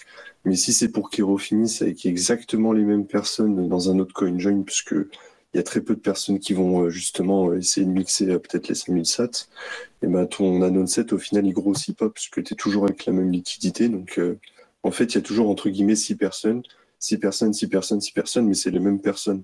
Du coup, c'est un peu cassé. Euh, bah, après, euh, c'est ce qu'il disait tout à l'heure aussi. C'est que tu as les plus gros UTXO du coup qui vont rentrer, qui auront euh, forcément d'autres changes, et donc il va y en avoir d'autres après des petits qui vont arriver dans le jeu. Mais donc il y a pour, ça, je suis pas forcément d'accord avec ça, Eric. mais par contre, si tu te retrouves là, je vois sur ce CoinJoin en particulier, il y a plusieurs UTXO de 5000, 6000 sats, 8000 sats. Après, tu peux pas le remixer, ça, quoi. rien qu'en termes de frais, tu peux pas Enfin, je sais pas si c'est proportionnel à ta part ou pas, mais euh, je trouve ça un petit peu ridicule après de remixer, tu vois, 5007, c'est un petit peu petit. Mais pourquoi pas, je comprends l'approche, c'est une approche différente. Et ce qu'il faut, c'est juste qu'ils le disent, quoi, que c'est euh, que, que c'est pas beaucoup mixé et que ça n'a pas un fort set. Euh... Ouais, mais ça, c'est très visible sur l'interface du logiciel. C'est là où c'est, euh, je pense, c'est intéressant, c'est qu'il y a des essais, en fait, de, comment dire, des, essais de visualiser un petit peu plus euh, qu'est-ce qu'un un, UTXO privé et non privé. Euh, donc il y a une espèce de petit camembert avec des couleurs, etc. Euh, et, encore une fois, c'est, je pense que c'est, il y a évidemment des choses à améliorer là-dedans, mais il faut tout simplement continuer d'essayer de, d'offrir des nouvelles alternatives. Quoi. Je pense que déjà se débarrasser du change, ne plus pousser ce fardeau sur les épaules de l'utilisateur, c'est quand même une belle amélioration. Je voulais rajouter euh, sur euh, les CoinJoin, moi je pense vraiment que le fait que tu aies comment dire, des, des, volumes qui peuvent être, euh, qui, qui peuvent être assez différents, au final, c'est. Enfin, je pense pas que c'est aussi bénéfique que ça pour, pour Wasabi. Et justement, pourquoi pas avoir, comment dire, des, bah, des poules un peu à la samouraï, mais un peu plus flexibles, quoi. Genre, tu pourrais faire entrer euh, un minimum et un maximum euh, de montants dans cette poule et euh, tu peux toujours avoir des petites, fluctuations, mais ça permettrait de, comment de bien isoler justement les, comment dire, les, les petites sorties, les grosses, enfin, les, grosses sorties, et qu'elles soient bien anonymisées avec les, sorties qui les correspondent. Quoi. Mais pourquoi isoler et fragmenter la, liquidité? Moi, c'est ça que je comprends pas, puisque la, la, la enfin le, en tout cas une belle euh, implémentation euh, CoinJoin, ce qu'on disait un peu au début, c'est celle qui a le plus de liquidité possible, euh, puisqu'on évidemment on se cache de manière beaucoup plus facile dans une foule grande. Et dès lors que tu vas couper, fractionner ta liquidité, bah, ta foule évidemment elle est un peu plus petite. donc à ce niveau-là, je comprends pas trop la logique. Je pense qu'au contraire, et c'est d'ailleurs le, problème aussi hein, des CoinJoin, c'est que bah, si on centralise la liquidité, malheureusement aussi, c'est qu'à un moment donné, ça va potentiellement être censurable puisqu'il y a un seul gros serveur qui va gérer, euh, qui va coordonner tous les CoinJoin. Euh, mais en tout cas, je pense qu'au niveau de la liquidité, c'est bien plus intéressant de la, de la centraliser euh, dans, une, dans une source finalement. Bah, ce qui serait intéressant avec la, comment dire, les, si tu justement différentes poules, c'est que en fonction de tes besoins, si tu as besoin, je sais pas, de, de consolider à l'intérieur de, de CoinJoin ou à l'inverse de diviser, eh ben tu pourrais euh, changer de euh, comment dire de pool en fonction de, de ton usage. Et du coup, tu as vraiment entre guillemets des, standards bien, enfin bien faits pour tes montants, quoi.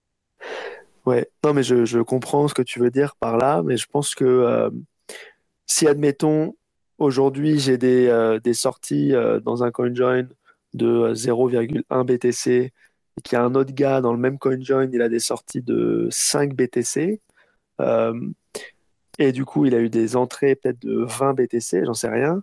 Euh, moi, mes sorties qui sont plus petites, techniquement, elles pourraient ensemble être, euh, être associées à ces inputs.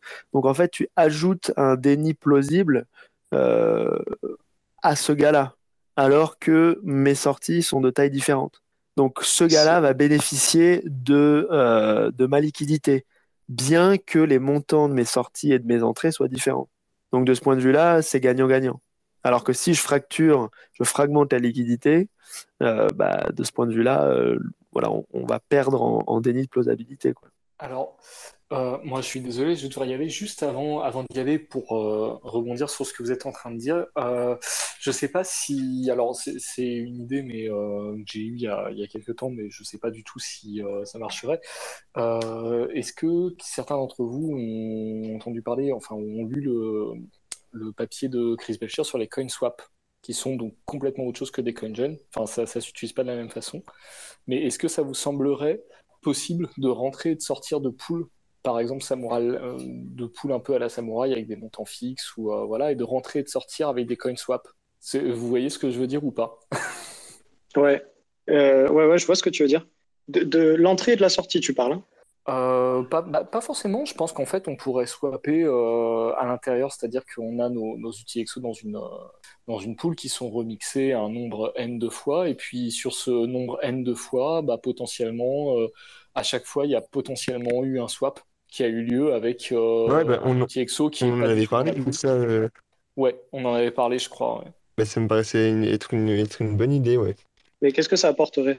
Bah, Et c'est ben en, ben, en fait, euh, je bah, ce que ça que apporterait, c'est que ouais. ton, ton anon set, en fait, il est, il correspond à l'entièreté de la pool et pas uniquement à- aux sorties des différents mix que tu as fait, quoi. Et, et- et même à, Mais même à plus que la poule, même à plus que la poule finalement, parce que ça veut dire qu'à chaque, euh, à chaque mix qu'il y a, euh, potentiellement, il y a des gens qui rentrent ou qui sortent de la poule, euh, qui sont, qui ont échangé des UTXO avec euh, d'autres UTXO qui sont pas dans la poule, et on peut pas le savoir en fait. Enfin, là, je parle, je m'avance un petit peu, hein, c'est parce que Hmm. c'est pas du tout fait, mais euh, Mais du en, coup, ça en augmente théorie, plus ça ton anon set si tu es en dessous de la, si t'es en dehors de la pool. Mais si on parle vraiment en termes d'anon set, ça apportera rien euh, sur le modèle de Whirlpool en tout cas, parce que euh, finalement, enfin peut-être que ça te fera gagner un petit peu de temps, mais finalement, enfin là j'ai laissé un, un UTXO euh, mixé pendant un mois en 24-24 euh, et ben, j'étais à un spread de quasiment, je crois que j'étais à 96, je sais plus, j'ai mis le screen là sur, euh, sur une publication de Thibaut, je crois que j'étais à 96% de la pool. Donc ça veut dire que j'ai rencontré, euh, non, ça, veut dire qu'en en anon set prospectif, ben, je, suis sur 96% des UTXO en sortie de la pool. Donc le CoinSwap, là, il m'aurait rien apporté. Tu vois, les 4%, je m'en fous. Entre passer d'un anon set à 70 000 ou un anon set à 90 000, c'est pas ça qui va changer ma vie, tu vois. Donc je, sur ce point-là, je sais pas si ça va vraiment augmenter sur euh, l'anon set. Alors, ça permettrait, dis- dis-toi que ça te permettrait d'arriver au même résultat en, en mixant euh, beaucoup moins, finalement. Bah, en mixant Ouais. une fois, quoi. En, en mixant, voilà, tu, tu mixes une fois, puis tu sors, puis t'as le même anon set. Ou, tu, au contraire, tu rentres, tu rentres au milieu. En, en- en fait, je, je sais pas du tout dans quelle mesure ça jouerait. Il y a plein de choses, voilà, c'est un peu une idée en l'air. Il y a, il y a plein de choses qui sont pas, euh, pas claires encore. Mais même pour rentrer, c'est-à-dire euh, au lieu d'avoir une TX0 et on rentre dans une poule comme ça, bah, on swap avec quelqu'un qui est déjà dans la poule. Quelles sont les, alors, quelles sont les implications de ça? Honnêtement, je suis pas sûr de les avoir toutes tirées encore, mais, euh, mais bon, c'était une idée comme ça et qui me, qui me paraissait marrante. Et du coup, dans l'autre sens, à quoi ça servirait d'utiliser Whirlpool avec le CoinSwap euh, au lieu de juste le CoinSwap? Alors, parce que, en fait, c'est ce que je disais avant, et c'est. euh, il y a, je, je, pense- je crois que c'est Laurent qui avait écrit là-dessus pas mal. En fait, euh, les CoinSwap ne sont pas du tout un remplacement de Whirlpool parce que de, des CoinJoin parce que ça ne sert pas du tout à la même chose et ça s'utilise pas du tout de la même façon. En fait, comme on disait, enfin comme on dit depuis le début, quand on fait des CoinJoin, euh, quand on mixe, on casse en fait, on casse un historique, on crée de la plausible deniability. Enfin, on peut l'exprimer de différentes façons, mais l'idée c'est qu'on on- on casse une chaîne euh, d'historique. des UTXO. Quand on swap, c'est on échange des historiques, c'est pas et c'est pas vraiment la même chose. Je, sais pas si la différence est claire. Ouais, clairement. C'est pour ça aussi que, que, je disais au début que moi, dans ma tête, je différencie deux grandes familles au niveau des, des mesures pour la privacy. Il y a le fait de conserver des clés anonymes ou bien de rompre le, lien entre l'identité et les clés. Et pour moi, le CoinSwap fait plutôt partie de cette famille. Euh, c'est-à-dire de détacher ça. Euh, bah oui, alors oui et non, c'est parce qu'en fait le problème c'est qu'on swap, on échange un historique avec quelqu'un dont on ne sait absolument rien. Euh, et on récupère pour le coup, on récupère vraiment son historique, ce qui peut être très gênant Enfin, je veux dire, c'est, on peut imaginer des situations où, ouais, c'est, d'accord. où c'est très problématique. Mm. Euh, en revanche, là où ça devient intéressant, c'est effectivement si c'est, euh, pour, enfin, de mon point de vue, hein, voilà, faudra en discuter avec. Euh, dommage que Laurent soit pas là ce soir, mais de mon point de vue, là où ça peut devenir intéressant, c'est si c'est utilisé en conjonction avec des, des coinjoins, avec des mix, et aussi que c'est suffisamment répandu. S'il y a très très peu de gens qui, qui swap, bah effectivement, c'est pas très intéressant, mais si c'est assez répandu sur un pourcentage significatif d'utilisateurs, là on a une plausible deniability qui devient, euh, qui devient vraiment intéressante parce que euh, on sait plus qui, ouais, il y a des historiques, mais on peut plus vraiment l'attribuer à la personne, même si on arrive à recréer un lien avec, euh, avec un utilisateur et à recréer un cluster de, du TXO qui lui appartiendrait d'historique. Est-ce qu'on est, vraiment sûr que c'est les siens? S'il y a, je sais pas, 15% des gens qui swappent régulièrement, c'est déjà énorme en fait. Ouais, je comprends euh, où tu vas en venir. C'est que finalement, c'est plus, euh, c'est pas vraiment une amélioration du coin join, c'est plus une amélioration du coin swap, une utilisation du coin join pour éviter les inconvénients du coin swap. C'est ça. C'est éviter le fait que que, on va te dire ah mais attends ton historique là, qu'est-ce que tu fais euh, Tu as récupéré des fonds, ça vient d'un hack, d'un exchange, qu'est-ce que tu fais avec ça? Ben, tu pourrais, c'est difficile de justifier si tu as fait un coin swap. Alors que si tu viens de Whirlpool, tu te dis non, mais attendez, mais il y en a plein d'autres là qui ont fait pareil, euh, autant c'est pas moi. C'est ouais, voilà, on peut, on peut le résumer comme ça, ouais. ouais. C'est oui, c'est ça. C'est que pour moi, ça a pas vraiment de les, les coin swaps tout seul, ça n'a pas vraiment de sens. Enfin, c'est ça crée autant de problèmes que ça en résout, mais par contre, euh, utiliser avec euh, les CoinJoin ou voilà, ça, ça me paraît intéressant comme idée, mais après, c'est vraiment une idée en l'air. Hein, mais mais bon. ouais, très intéressant. Euh, ouais. C'est les, les, problèmes de change, par exemple, sur les coin swaps, je sais faudrait que je me replonge dans le papier de Belcher, je sais pas s'il en parle, je sais pas du tout si c'est enfin si c'est même un sujet ou euh, voilà, je pense pas parce qu'on échange un historique donc euh, voilà, c'est bon, c'est ce que je voulais ajouter. Là, je vais vraiment devoir y aller.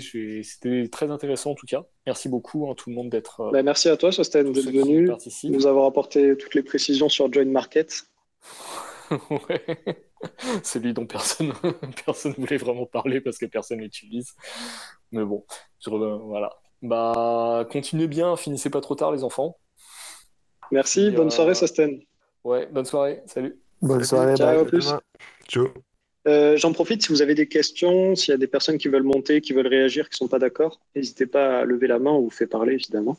Et euh, sinon, voilà du coup, on a parlé du coin swap. Je ne sais pas s'il y a encore des sujets dont vous voulez parler, euh, euh, Lounès, Eric, Thibault. Je voulais dire un truc sur le, coin swap. Moi, je vois deux trucs. Il y a, comment dire, le coin swap où tu pourrais euh, mitiger le risque, comment dire, des, des entreprises régulées, entre guillemets, où quand tu as besoin d'anonymat, tu fais tes coin join.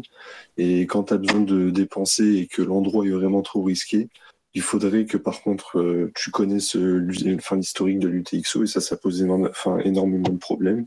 Mais que en fait voilà, tu récupères un UTXO qui n'a pas été coinjoin ou qui a un historique entre guillemets assez clean, qui fait que tu peux le, dépenser, etc. Mais euh, enfin c'est toujours pareil, il y a beaucoup trop de risques en fait à, recevoir le coin de quelqu'un ou.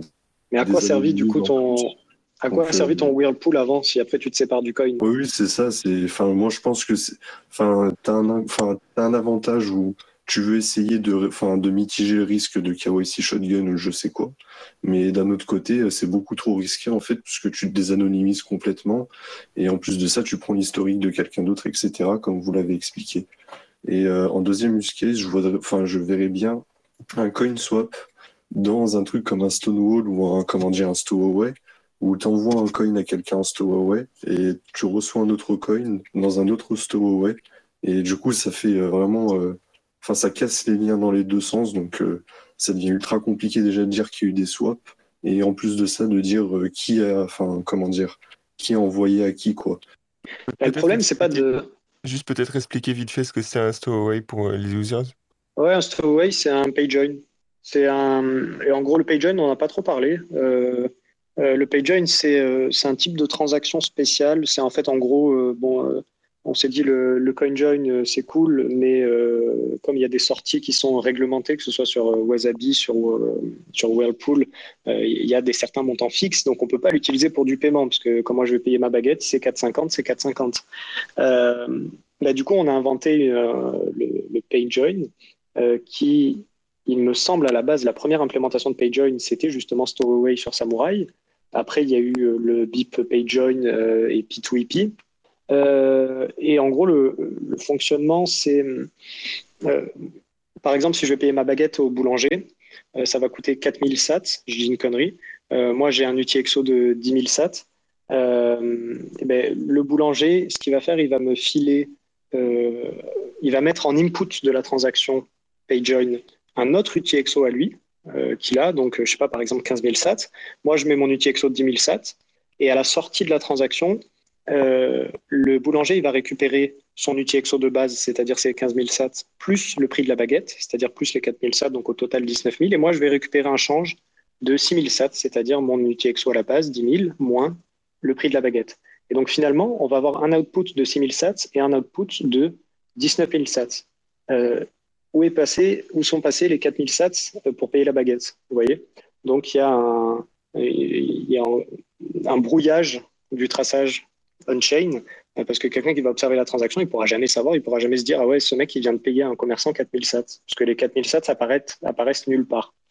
Euh, voilà. Et ça, le PayJoin, c'est disponible du coup via Stowaway sur Samurai, qui est un outil. Et aussi, euh, c'est implémenté à d'autres endroits. Alors, je crois que c'est dispo sur, euh, euh, si je dis pas de bêtises, avec les, qu'on appelle ça, là, les trucs serveurs là, pour les commerçants. Le truc vert. BTCP. BTCP, voilà. Je crois que c'est dispo là-dessus, si je dis pas de bêtises. Ouais, carrément.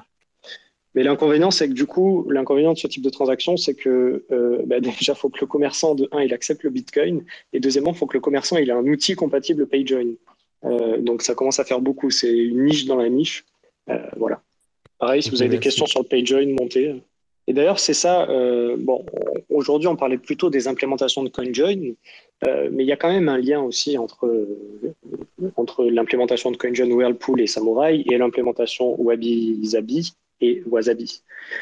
Et, ça, c'est un des trucs aussi que je préfère sur le logiciel Samurai, c'est qu'il y a vraiment toute une, toute une ribambelle d'outils de privacy pour la dépense. Euh, il y en a euh, cinq ou six différents pour de la dépense. Il y a Stowaway, mais il y en a plein d'autres.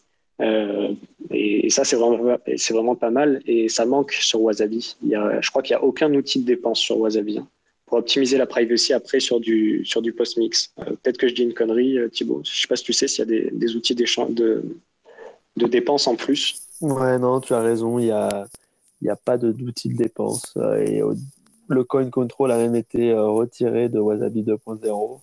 C'est en train d'être euh, c'est en train d'être ah, ajouté. Ouais. Ça a été ça a été retiré parce que en fait l'hypothèse était que le, logiciel gère bien mieux que l'utilisateur la, gestion de, de, tout ce qui est UTXO management.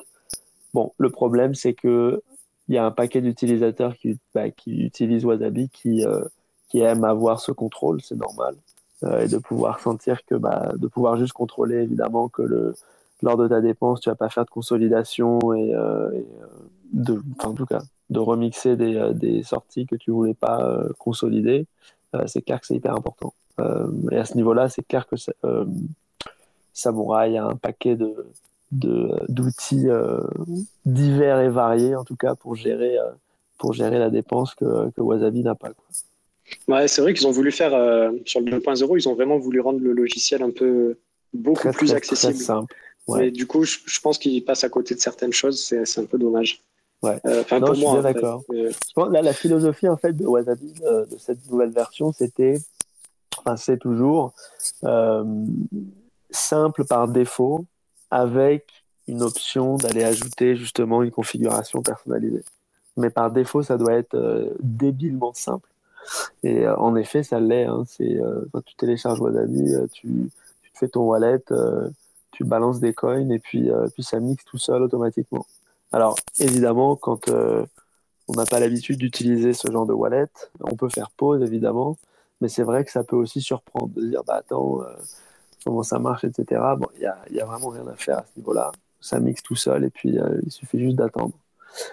Euh, donc il y a évidemment, euh, bah, c'est un, on va dire un software qui a une opinion sur comment est-ce que les utilisateurs devraient utiliser le CoinJoin euh, pour bah, rendre l'expérience utilisateur la plus simple possible. Donc c'est vrai que de ce point de vue-là, il n'y a rien à faire, mais ça peut être frustrant lorsqu'on est assez technique et power user et qu'on veut avoir certains outils un peu plus sophistiqués pour, euh, pour s'assurer que le logiciel fasse pas de bêtises au niveau des consolidations, par exemple. L'idée ensuite, c'est d'aller ajouter d'autres euh, d'autres options plus tard pour justement permettre euh, de manière, comment dire, additionnelle, si tu veux, optionnelle, de pouvoir utiliser ces outils. Quoi. Mais par défaut, je pense que c'est important de partir du principe que tous les choix qui sont faits par défaut dans le wallet vont être faits par l'utilisateur. Il y a potentiellement, enfin, il y a moins de gens qui vont aller configurer euh, les choses de manière euh, custom. Évidemment, dans des outils après euh, plus techniques, on va attirer des utilisateurs qui veulent aller chercher un, certain niveau de configuration, mais par défaut, évidemment, les choix qui sont faits pour l'utilisateur vont être faits être euh, bah, passés en priorité. Quoi. Euh, et c'est pour ça, par exemple, que moi, j'ai beaucoup de problèmes au niveau euh, du, du partage de la Xpub d'un utilisateur au serveur de Samurai. parce que bah, de ce point de vue-là, il y a une fuite relativement notable d'une information assez sensible qui est faite par défaut. Et donc, à moins que l'utilisateur soit au courant de ça soit renseigné sur comment, euh, évidemment, euh, bah, euh, se protéger contre cette, ce comportement par défaut que le wallet a, bah, l'utilisateur s'expose en fait à, à, des risques de base en fait par défaut. Et donc je pense ah. d'ailleurs c'est un, c'est une bonne la voilà la Xpub, le Xpub Gate, c'est une bonne ouais. bonne bah, next step dans la conversation peut-être. On, on en avait déjà parlé, hein. tu connais tu connais un petit peu mon point de vue et mes arguments. Euh, pour moi, c'est euh, euh, c'est déjà en soi, c'est pas un, problème immense déjà de base. Et c'est un petit peu le même principe finalement que ce que tu disais sur Wasabi, c'est-à-dire que de base, l'utilisateur, s'il n'est pas trop technique, eh ben, il télécharge Samurai, il balance, il se connecte à ce qui, peut se connecter, puis il balance ses fonds dans Whirlpool. et après, évidemment, pour ceux qui sont plus techniques et qui ont envie d'optimiser le truc, euh, voilà, je ne sais pas si tu l'as dit, mais, euh, si tu utilises ton propre dojo, il n'y a pas de souci de Xpub. Qu'il y a aussi un truc, c'est que c'est souvent associé, euh, la Xpub, la fuite de la Xpub, c'est souvent associé à Whirlpool, le protocole de CoinJoin. En fait, pas du tout. C'est le fonctionnement du, du, dojo qui requiert en fait d'avoir accès à la Xpub. Mais c'est comme ça. donc, finalement, c'est un petit peu comme tous les autres logiciels Bitcoin. Si tu n'es pas connecté à ton nœud, c'est un petit peu la même histoire. Euh, donc, bah non, euh, c'est-à-dire qu'on va liker euh, une adresse à la fois. Là, on leak carrément le Xpub. Donc, toutes les adresses du wallet en une fois. Ouais. Donc, c'est assez différent. En fait, le modèle de. On en avait parlé de ça, mais le modèle de, de Samurai, c'est un modèle de confidentialité. C'est-à-dire qu'il faut avoir confiance que Samurai ne, ne fuite pas des informations et ne collecte pas des informations qui sont partagées à leur serveur. Euh, le modèle de Wasabi et de Join Market, c'est des modèles euh, non pas de confidentialité, mais d'anonymat. C'est-à-dire que le, les le serveur de Wasabi, par exemple, n'a aucune autre information que ce qui est disponible publiquement sur la blockchain. Donc de ce point de vue-là, pour moi, c'est comme ça que je le différencie euh, dans ma tête au niveau du modèle de privacy, c'est qu'il y a un modèle de confidentialité où il y a une certaine confiance qui est donc euh, partagée avec, euh, avec Samurai. Quoi. Et j'espère, en tant qu'utilisateur, qu'ils ne vont pas euh, garder ces informations et les, fuiter. Après, il y a pas, déjà, il n'y a pas de nom associé. et finalement, en fait, une Xpub, oui, tu peux dériver toutes les adresses, mais si les adresses ne sont pas utilisées, ça revient au même que ce qui passe par un nœud. Euh, mais en fait, ce qui est compliqué, c'est que tu peux pas euh, dire à l'utilisateur, écoute, c'est soit tu n'utilises pas notre logiciel, ou soit tu l'utilises mais avec ton dojo. Euh, c'est compliqué. Je Et après, là je trouve que c'est un faux procès, l'histoire de la Xpub, euh, c'est que, enfin, si euh, c'est ultra facile aujourd'hui de faire tourner son dojo. Euh, il y a quatre ans, cet argument, pourquoi pas? Non, Mais aujourd'hui, tu vois, c'est disponible sur, euh, sur euh, six- cinq ou six implémentations de nœuds différents, euh, les, les plus Mais c'est une utilisées. étape le- additionnelle pour l'utilisateur et c'est pas une étape obligatoire. Donc le choix par défaut est de, partager son expub. Moi, c'est ça que je veux dire, c'est que dès lors que tu vas ajouter une étape, que ce soit euh, ajouter le dojo, que ce soit ajouter un clic sur un site web, tu ajoutes de la friction. Alors là, je te fais simple. J'ai réinstallé euh, Samouraï sur, euh, comment dire, euh, mon environnement non virtualisé. Je cliquais sur Mainnet et Samouraï m'a en premier proposé Voulez-vous vous connecter à votre propre dojo? C'est la première chose qu'il me propose. Franchement, si les gens ils font pas le, comment dire, l'effort de comprendre que en se connectant à un service tiers, tu liquides tout le temps des données, que tu utilises le Bloom Filter ou que tu utilises euh, les Xpub, ce Bloom Filter, ça va anonymiser, mais on sait toujours ce qui passe. Donc euh, c'est comment dire, le problème est exactement le même. Et la seule Non, c'est pas vrai, c'est pas c'est pas exactement le même. De dire que c'est exactement le même, c'est malhonnête. Ah, c'est de données, c'est exactement la même chose. Alors oui, c'est pas de la même ampleur, mais ça reste exactement le même vecteur. Ah, pour moi, il y y a deux, il y a deux choses à différencier. Il y a, pour moi, il y a deux choses à différencier. Il y a, est-ce que euh, l'utilisateur, déjà, est-ce qu'il a la possibilité de se sortir de cette euh, fuite de Xpub Parce que oui, d'accord, c'est, c'est pas bien euh, qu'ils aient accès à la Xpub, c'est pas bien. C'est vrai que, si ça leak, c'est pas bien, ok. Mais est-ce que l'utilisateur, déjà, de base, il peut utiliser euh, autre chose? Et oui, clairement. Euh, tu regardes, même si en fait, tu fais pas tourner ton dojo, tu disais oui, ça fait une étape supplémentaire. Mais par exemple, tu peux utiliser Whirlpool sur Sparrow. Tu utilises Whirlpool sur Sparrow, euh, il n'y a pas de problème de Xpub puisque ça passe par des, euh, ça passe par un autre type de nœud. Euh, tu peux même te connecter à ton propre Electrum, si ton propre nœud, si tu as ton nœud. Euh, tu n'auras pas de dojo et euh, il n'y aura pas de fuite de Xpub là-dessus. Pourtant, tu utilises Whirlpool et tu seras même dans les mêmes pools qu'avec les autres utilisateurs de Samurai. Euh, il y a ça. Et puis après, il y a aussi le fait que Samurai, ils ont toujours été ultra transparents là-dessus. Ils ont toujours dit, faites tourner votre dojo. Un des premiers trucs qu'ils ont sorti, c'est euh, leur implémentation de nœud, c'est le dojo. En, en open source, c'est disponible. Ils ont toujours poussé pour euh, l'implémenter sur les, euh, sur les, euh, les, implémentations de nœuds les plus utilisées, sur les Umbrel, les Nodalite, sur les, euh, les MyNode, sur Ronin Dojo. Ils ont même racheté Ronin Dojo. Ils, euh, ont intégré Ronin Dojo à leur euh, à Samurai. À la base, Ronin Dojo, c'est un truc, ça avait été développé séparément. C'était un mec, il avait dit Dojo, c'est cool, mais c'est un peu compliqué à utiliser, faut que je fasse un assistant d'installation et tout. Et c'est comme ça qu'est né Ronin Dojo. Et après, ils l'ont intégré à Samurai. Tu vois, si Samurai était vraiment malhonnête, pourquoi est-ce qu'ils pousseraient tout le monde à utiliser euh, un dojo? Déjà, pourquoi de base ils auraient euh, ra- repris Ronin Dojo pour faciliter l'utilisation du dojo? Pourquoi ils se battraient pour que ce soit disponible sur Umbrel, que tout le monde a Umbrel? non, pe- pe- personne s'est battu pour euh, que ce soit disponible sur Umbrel. C'est moi qui me suis battu et qui essaie de me dépatouiller avec le truc et j'ai pas reçu d'aide. Donc Ah. Samurai a rien Ouais, à voir mais- avec, avec euh, Dojo sur Umbrel, c'est, c'est moi qui l'ai implémenté. Oui, mais après, c'est disponible de partout, tu vois ce que je veux dire Oui, oui, peut-être, mais Donc, euh, c'est disponible de partout. Et Ronin Dojo, bon, ils les, ils les ont intégrés à Samurai, ils les financent et tout pour, que, pour avoir un assistant d'installation pour Dojo. Donc, pour moi, il y a ces deux choses. Il y a déjà l'utilisateur, s'il veut pas utiliser Dojo, dé- déjà de base, Samurai est, est- est transparent là-dessus. Donc, tu le sais, que tu rentres, que si tu n'as pas ton Dojo, il y a ce truc qui se passe au niveau de la XPUB. Maintenant, si tu n'es pas capable d'utiliser ton Dojo, si tu veux pas, si tu n'as pas le, matériel, ben, tu utilises Sparrow et ça, ça va bien se passer tu, tu utilises Whirlpool sur Sparrow, ça sera pareil. Euh, ça sera peut-être un peu plus embêtant parce que tu es sur PC, mais voilà, tu peux l'utiliser quand même. Il y a des, y a des solutions. Non, bien sûr, il y a plein de solutions, c'est clair, plein d'options et, euh, et c'est vrai que c'est impressionnant le nombre d'intégrations que Samurai a réussi à, à mettre en place dans euh, d'autres produits open source Bitcoin. C'est euh, c'est top, ça offre des options aux utilisateurs. Euh, et j'ai pas d'ailleurs euh, émis de jugement de valeur quant au fait que euh, leurs intentions étaient mauvaises ou pas. Je parle juste du principe que par défaut, c'est-à-dire qu'il y a une étape supplémentaire qui doit être faite par l'utilisateur. C'est tout.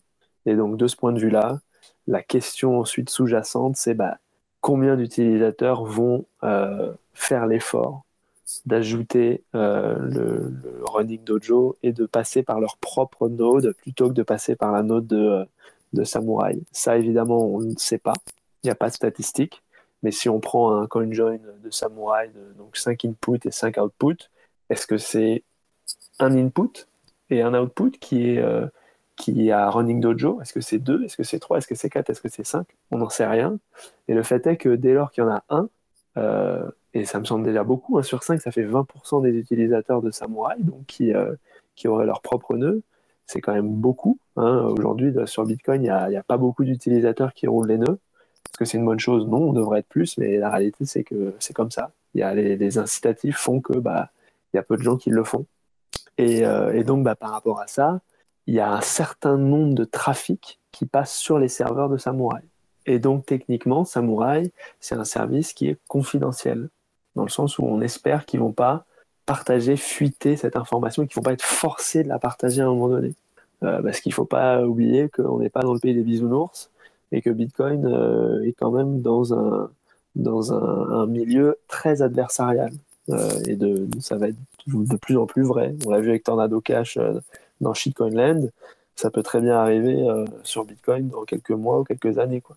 Donc aujourd'hui, Samurai, c'est techniquement, pour moi, à mes yeux, en tout cas, un honeypot. Il y a pas mal de données qui sont collectées par leur serveur ou pas. Je ne sais pas s'ils ont des logs, mais ils peuvent avoir des logs. Et donc, de ce point de vue-là, je pense que pour un outil de privacy, c'est un petit peu problématique. Est-ce qu'ils peuvent modifier leur architecture? J'en sais rien. Ça me semble compliqué, peut-être. Euh, est-ce que leurs efforts pour euh, bah, offrir un, service, euh, une meilleure expérience d'utilisateur avec Running Dojo, est-ce qu'ils se dirigent dans la bonne direction? On dirait que oui. Mais le fait est qu'aujourd'hui, c'est quand même encore cette fameuse étape additionnelle. Et donc, on ne sait pas combien d'utilisateurs ont leur propre nœud. Et ce qui fait d'ailleurs que même si moi, en tant qu'utilisateur, je gère mon propre nœud, si je suis le seul à, utiliser Running Dojo dans un CoinJoin de, de 5 inputs, 5 outputs de Samurai, euh, bah, 7 il est minuscule en fait, puisque Samurai euh, il a capté les quatre autres, donc il sait que moi je suis solo à, rouler mon Running Dojo. Donc même avoir son Running Dojo, si je suis la minorité, c'est pas forcément euh, une protection fiable. Ouais, je, réponds rapidement aux trois points que tu as évoqués, puisqu'ils sont très intéressants et c'est vrai qu'il y a des personnes qui se posent ces questions. Euh, et après, je laisse la parole, euh, parce que j'ai beaucoup parlé, désolé, à Enlight et Eric. Euh, D'abord, tu as dit que ça rajoutait une étape supplémentaire. Du coup, non, parce que sur Sparrow, tu peux l'utiliser justement sans dojo. Euh, donc, du moment qu'ils sont clairs là-dessus, ça rajoute pas une étape supplémentaire, tu vois. Ça rajoute certes une étape supplémentaire sur Samurai, mais pas sur Sparrow. Donc, si on reste vraiment sur le CoinJoin, sur Whirlpool, ça rajoute pas d'étape supplémentaire là-dessus. Ensuite, sur le, nœud que tu disais, euh, tu, tu, disais, ouais, le nœud, en fait, si tu n'utilises pas de nœud, de base, c'est compliqué après d'avoir de, la privacy, puisque tu vas, tu vas router toutes tes transactions euh, par le nœud de quelqu'un d'autre. donc, mais finalement, si tu as ton nœud, ben, implémente Dojo directement. Et puis voilà. Donc, c'est pour ça, je, pense que le fait qu'il n'y a pas beaucoup de gens qui fassent tourner leur nœud, je ne pense pas que ce soit un argument pour dire qu'il n'y a pas beaucoup de gens qui, euh, euh, qui, vont utiliser Dojo parce que c'est lié en termes de privacy. Et le troisième point, ce que tu disais sur la réduction de la non-set, euh, du coup, bon, déjà, faut dire que c'est un scénario tout à fait théorique. Euh, tu pars du principe qu'il y a un leak des ou alors que c'est un acteur malveillant qui euh, utilise les dans un but de surveiller. Mais je suis d'accord, du moment qu'il y a la possibilité de le faire, il faut étudier cette, euh, cette hypothèse. Euh, ben, en fait, j'ai réfléchi un petit peu à cette hypothèse. Et il y a deux choses. Déjà, il y a le fait que, comme je t'ai dit tout à l'heure, ça est euh, disponible sur de plus en plus d'implémentations. Et donc, on peut estimer qu'aujourd'hui, il y a énormément de personnes qui utilisent leur dojo. Certes, il n'y a pas de chiffres, mais du moment que c'est dispo sur Umbrel, sur tout ça, il y a beaucoup de gens qui doivent l'utiliser. C'est beaucoup plus facile à utiliser. En plus, il y a eu l'entrée dans la danse en 2021 de Sparrow. C'est sur les mêmes pools et sur Sparrow, il n'y a pas de ligue de XPub. Donc, euh, ça réduit encore un petit peu, tu vois, ton hypothèse que tu disais, euh, euh, qui prennent de la place dans la non-set sur les, sur, les pools. Ensuite, il y a un autre argument que, que je pensais là-dessus, c'est que si tu utilises ton dojo, généralement, tu vas aussi utiliser Whirlpool CLI, puisque ça va avec, même si certes, tu peux utiliser Whirlpool CLI sans le dojo, mais il euh, n'y a personne qui fait ça. sauf peut-être Snitchy, je sais pas. mais en fait, bah, du coup, quand tu utilises Whirlpool Key, tes post-mix sont disponibles 24-24 pour mixer.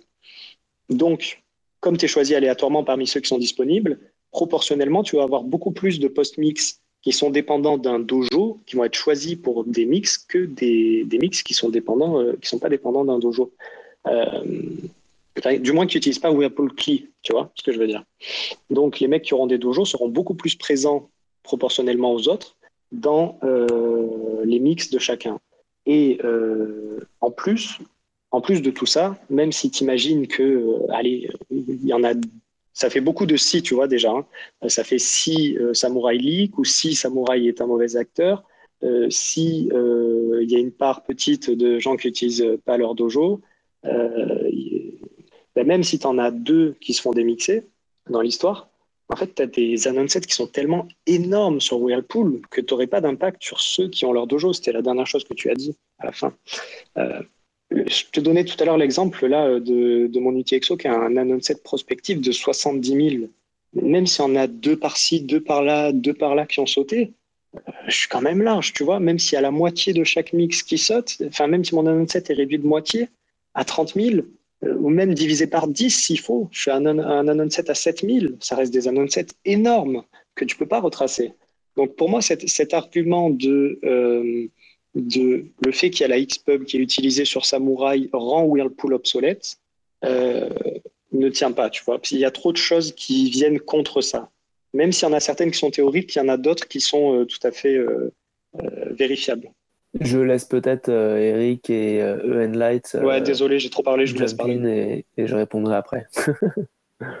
du coup, je voulais dire, euh, comment dire, personnellement, je trouve que d'ailleurs le marketing de Wasabi par rapport, comment dire, à cette histoire de Xpub est beaucoup plus onipote que celle de Samurai, puisque Samurai, lui, va t'avertir comme quoi il va avoir ta Xpub et qui qui collecte des, tes données euh, de façon très transparente. Et à l'inverse, t'as Wasabi qui va dire non, mais euh, comment dire, nous on protège déjà tes données, etc. Donc euh, tu es déjà tranquille, t'as pas besoin d'utiliser ton nœud, t'as pas besoin d'avoir de privacy, comment dire, vraiment solide. Enfin, je trouve que il y a ce côté un peu malsain qui traîne aussi dans, dans Wasabi, où peut-être ils n'ont pas de propre implémentation sur des nœuds, etc. Et du coup, qui balance un peu de sel là-dessus, quoi. Bonsoir tout le monde. Euh, rajouter Salut un tu vas bien? Ouais, toujours je vais présent. Effectivement. Euh, je vais un peu partager mon expérience avec vis-à-vis de Samurai. Donc, euh, Samurai Wallet, le premier portefeuille, que, première application Bitcoin que j'ai téléchargée en regardant les vidéos de Découvre Bitcoin. Et euh, je dois dire que, effectivement, ils disent bien qu'il faut mieux utiliser son dojo dès le départ. Mais comme j'étais vraiment tout nouveau, tout novice au début, euh, je ne comprenais pas trop les implications de cela et en ce moment-là, je n'avais pas de nœud. Donc évidemment, j'ai juste dit, OK, bon, je vais me connecter en utilisant les serveurs de Samurai.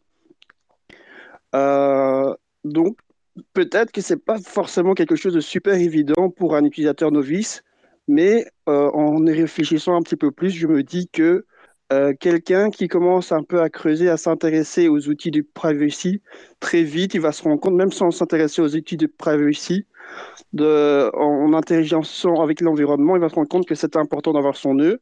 Et donc, du coup, je me dis que euh, finalement, c'est pas trop un souci parce que naturellement, quelqu'un qui, qui s'intéresse à Samurai Wallet va vouloir avoir utilisé euh, l'application avec un nœud finalement. Et il va faire l'effort de migrer vers là, vers une solution de ce type-là pour être totalement souverain de ses fonds. Donc ça, c'était le point que je voulais rajouter. Et j'avais une autre question, mais un petit peu rien à voir avec ce débat-là. C'est comment euh, on obtient euh, toutes ces datas sur les différentes liquidités de ces outils de CoinJoin, comme par exemple Samurai, John Market ou, Wasabi Parce qu'il y a souvent cette guerre de chiffres entre les différentes teams. Est-ce que vous avez quelques points là-dessus? Bah, C'est simple. En vrai, euh, tu es, voilà, es sur Bitcoin, donc tout est transparent. Donc tu vois les schémas, entre guillemets, de, de CoinJoin qui sont faits ou tu dois avoir d'autres informations comme ça qui sont assez publiques et tu peux récupérer sur Samurai bah, as les TXO, tu as les remix, ça, comme, enfin les, comment dire, les CoinJoin Whirlpool qui ont comment dire, une, certaine schématique. Donc euh, je pense que tu peux te faire des approximations justement de, de la liquidité qui tourne à l'intérieur de façon, enfin de, du côté extérieur, entre guillemets. Ouais, juste pour info, actuellement, il y a à peu près entre 5 et 6 000 bitcoins en post-mix disponibles pour post-mix sur Samurai. Ouais, ça augmente assez vite. Je me souviens qu'en juillet dernier, euh, euh, Samurai avait atteint les plus de 5000 BTC euh, en liquidité sur Warpol. D'ailleurs, je pense que c'est toi, Snitchit, avait posté un super, un super meme avec Chain Analysis qui tremble au moment où tout le monde commence à danser donc, dans Warpol, je crois bien. Ouais, c'était ça. D'ailleurs, Thibaut, je sais pas si tu as des chiffres un petit peu sur, sur Wasabi. C'est vrai que j'ai jamais regardé en termes de. Mais je sais pas si on peut comparer vraiment les liquidités entre. Comme c'est pas le même modèle. Hmm. Mais est-ce que tu as des, des, ordres de grandeur un petit peu là-dessus? Ouais, ouais, ouais. Euh, justement, je regardais sur Clark Moody là, les, les, chiffres de Samurai sur le dashboard. Pour, euh, pour Wasabi, euh, en ce moment, alors évidemment, le volume, il a pris un petit coup, mais par mois, c'est à peu près 3300 BTC non mixés. Donc, des, euh, c'est pas des remix, si tu veux, du fresh Bitcoin euh, qui est rentré là sur les 30 derniers jours. Euh, puis, quand il y a un peu plus de volatilité que les marchés pump, c'est plus autour des, des 10 à 15 000 BTC. Donc, c'est des volumes qui sont assez, assez importants quand même. Après, au niveau de, de, Whirlpool, quand je regarde là sur le, le dashboard de Clark Moody, euh, on voit unspent capacity de 5691 BTC. Ça, c'est euh, donc les euh, c'est des outputs qui attendent de, de faire des remixes, c'est bien ça? Ouais, exactement, c'est ça, ouais. Ok. Et ensuite, quand je vois, admettons, euh, spend cycle output à 715 BTC, ça c'est les, les, les, Whirlpool, c'est les premiers Whirlpool. Ah, je sais pas, j'ai pas le. Ah, it is amount of Whirlpool cycled Bitcoin. J'imagine que c'est ça. Parce qu'il y, a la il y a le TX0 volume qui est de 7, 580 BTC. Donc ça, c'est OK, je comprends, c'est toutes les TX0. Et ensuite, j'imagine que le premier cycle de Whirlpool, c'est ça, c'est 715 BTC sur les 30 derniers jours. Et à ça, il y a 5691 BTC qui attendent des remixes. C'est ça que je comprends. Ouais, ça, semble être juste. Ça, semble cohérent. Ouais. Et moi, du coup, j'avais une question par rapport à ce modèle. Parce qu'on voit qu'il y a donc une énorme capacité euh, qui attend de faire des remixes et euh, une capacité un peu plus faible sur les, premiers, euh, premières transactions Whirlpool. Et on le sait, hein, sur un CoinJoin donc, Samurai, de 5 inputs, à chaque fois, il va y avoir deux inputs qui proviennent d'un, qui n'ont, pas été mixés et trois inputs qui, eux, qui ont déjà été mixés dans Whirlpool et qui, qui en fait font un remix. Euh, et qui vont d'ailleurs euh, se faire inviter gracieusement par les deux premiers inputs qui vont payer donc les frais de réseau et les frais de coordination pour tout le monde, pour les cinq inputs. C'est bien ça, que je dise pas de bêtises. ouais, c'est ça. Ouais, ok. Et, euh, et, du coup, donc par rapport à ça, ma question c'est ben, est-ce que ce, ce modèle il est, il est durable dans le sens où euh, et on le voit là avec des chiffres euh, objectifs. Il y a une capacité énorme qui attend des remixes, alors que la capacité de, de, nouveaux, euh, nouvelles transactions Whirlpool, elle est, elle est plus faible. Donc en fait, il, va constamment manquer de nouveaux entrants pour pouvoir offrir des, des remixes. à moins qu'il y ait quelque chose que je ne comprenne pas dans les, dans les maths, ça, ça, me semble assez... en fait, difficile de, de scale ce modèle-là. C'est un modèle, euh, c'est, pas, je parle même pas de scale au niveau de la tech, mais plus au niveau économique. C'est-à-dire que euh, comme un, remix en plus ne peut jamais remixer avec un autre input avec qui il aurait déjà mixé dans le passé, euh, il faut constamment en fait un, flux de nouveaux entrants qui, grossissent. Mais le problème, c'est que ton flux de, de demandes en remix grossit plus vite. Euh, qui grossissent plus vite, je sais pas. Faudrait regarder. Euh, je pense pas euh, que ça grossisse plus vite. après, le fait que tu, tu dois attendre pour des remixes, oui, ça c'est vrai. Je sais pas, moi j'ai peut-être une trentaine du TXO qui sont là actuellement en, en attente en post-mix et j'en ai euh, peut-être deux, trois qui passent par jour, chaque jour, tu vois, à peu près. Donc euh, oui, effectivement, il faut attendre. Euh, après, est-ce que le modèle économique il va tenir dans le temps? Euh, bah, Ça, je peux pas te le dire. hein. C'est sûr que s'il y a plus personne qui rentre, il y a plus personne qui rentre. Mais euh, euh, mais sur, sur Wasabi, finalement, c'est un petit peu pareil. S'il y a plus personne qui rentre, le truc il s'arrête Non, de non, bien fonctionner. sûr, bien sûr. Ce que je Euh, disais, après, c'est oui, le- même de plus en plus de personnes qui rentrent dans Whirlpool, le plus en plus de personnes seront aussi en train d'attendre des remixes. Mais dans, dans ça, j'ai l'impression qu'il y a beaucoup plus de monde qui vont, euh, qui vont en fait attendre à remixer que de personnes qui vont, euh, qui vont rentrer. Et le, le problème, c'est que plus tu as de nouveaux entrants, plus il va te falloir encore plus de, de nouveaux entrants. Puisque ces nouveaux entrants, après, eux, ils vont devoir attendre euh, dans les remixes. Et sur, euh, sur Whirlpool, si on remixe pas, bah, le, le Anon 7, il, il est bien trop bas. Quoi. On a un forward Anon 7 de 5 à la Ouais, base. ap- Après ça, je pense, tu vois, c'est des trucs à gérer, euh, puisque par exemple à la base, Whirlpool, quand ils ont débuté, après je pense que c'était aussi le temps de lancer le truc, euh, il y en avait trois TX0 et deux remixes par, par transaction. Et après, ils sont passés sur un modèle euh, trois remixes et deux TX0. Donc deux entrants et trois remixeurs. Euh, est-ce que, est-ce que ça suffira? Je sais pas. C'est vrai que c'est un, point que tu soulèves euh, qui peut poser des questions. Euh, Il y a les il y a quand même le nombre de remixeurs qui est supérieur au nombre d'entrants par mix. Euh, voilà, pe- peut-être qu'un jour ça suffira plus et peut-être qu'il faudra faire autrement. Après, c'est possible aussi d'ajouter un remixeur supplémentaire, de passer à, sur un modèle de CoinJoin à 6, sachant que, euh, euh, on n'en a pas trop parlé, mais ce, chiffre de 5, il est quand même pas choisi par hasard. Euh, si on fait aussi des petits CoinJoin sur euh, Whirlpool, c'est pour que ça passe sur l'application mobile pour que ça puisse, pour qu'il n'y ait pas trop d'échecs au niveau du client mobile. Parce qu'après, si tu fais des, des CoinJoin trop gros, ça passe pas sur un client mobile. Mais ouais, c'est possible. Mais après, tu vois, il y aura des trucs à faire. Euh, Et puis finalement, une fois que tu es en post-mix, tu crains rien en fait. Euh, au pire, s'il n'y a pas d'entrant, euh, si tu attends un mois pour être mixé, bah, tu attends un mois pour être mixé. Le modèle de Whirlpool, après aussi, il est fait en sorte que l'anon-set, tu sais, je t'avais expliqué, euh, l'anon-set rétrospectif, il est tout de suite très grand parce que tu bénéficies de toutes les TX0 qui étaient dans le passé, étant donné que c'est sur une unique pool. Donc même si après, tu n'as pas de remix, du moment que tu rentres, tu as direct un anon-set sur le, euh, toutes les poules, si je dis pas de bêtises, euh, à 5 chiffres, euh, à peu près 20 000 sur les plus petites. Et après, c'est l'anon-set prospectif, effectivement, que ça peut être problématique, qui lui augmente en fonction du nombre de remix. Mais ça, euh, le modèle de Whirlpool fait en sorte que il augmente quand tu remixes, mais il augmente aussi quand les paires que tu as rencontrées par le passé remixent. Donc en fait, il augmente très rapidement de façon exponentielle comme ça. Il se diffuse dans la poule. Donc, il n'y a pas forcément besoin de faire 50 remixes, tu vois, sur, euh, sur Samurai. Euh, et au pire, même si ça arrive, même si un jour ça bloque, que genre t'as vraiment plus qu'un remix qui passe, euh, bah, on verra le jour venu et puis on sortira. Euh, de toute façon, on est toujours propriétaire de nos coins, on sortira nos coins et puis on ira sur euh, sur sur un autre sur un autre truc, hein, tu vois? Donc pour moi, c'est pas un problème à court terme.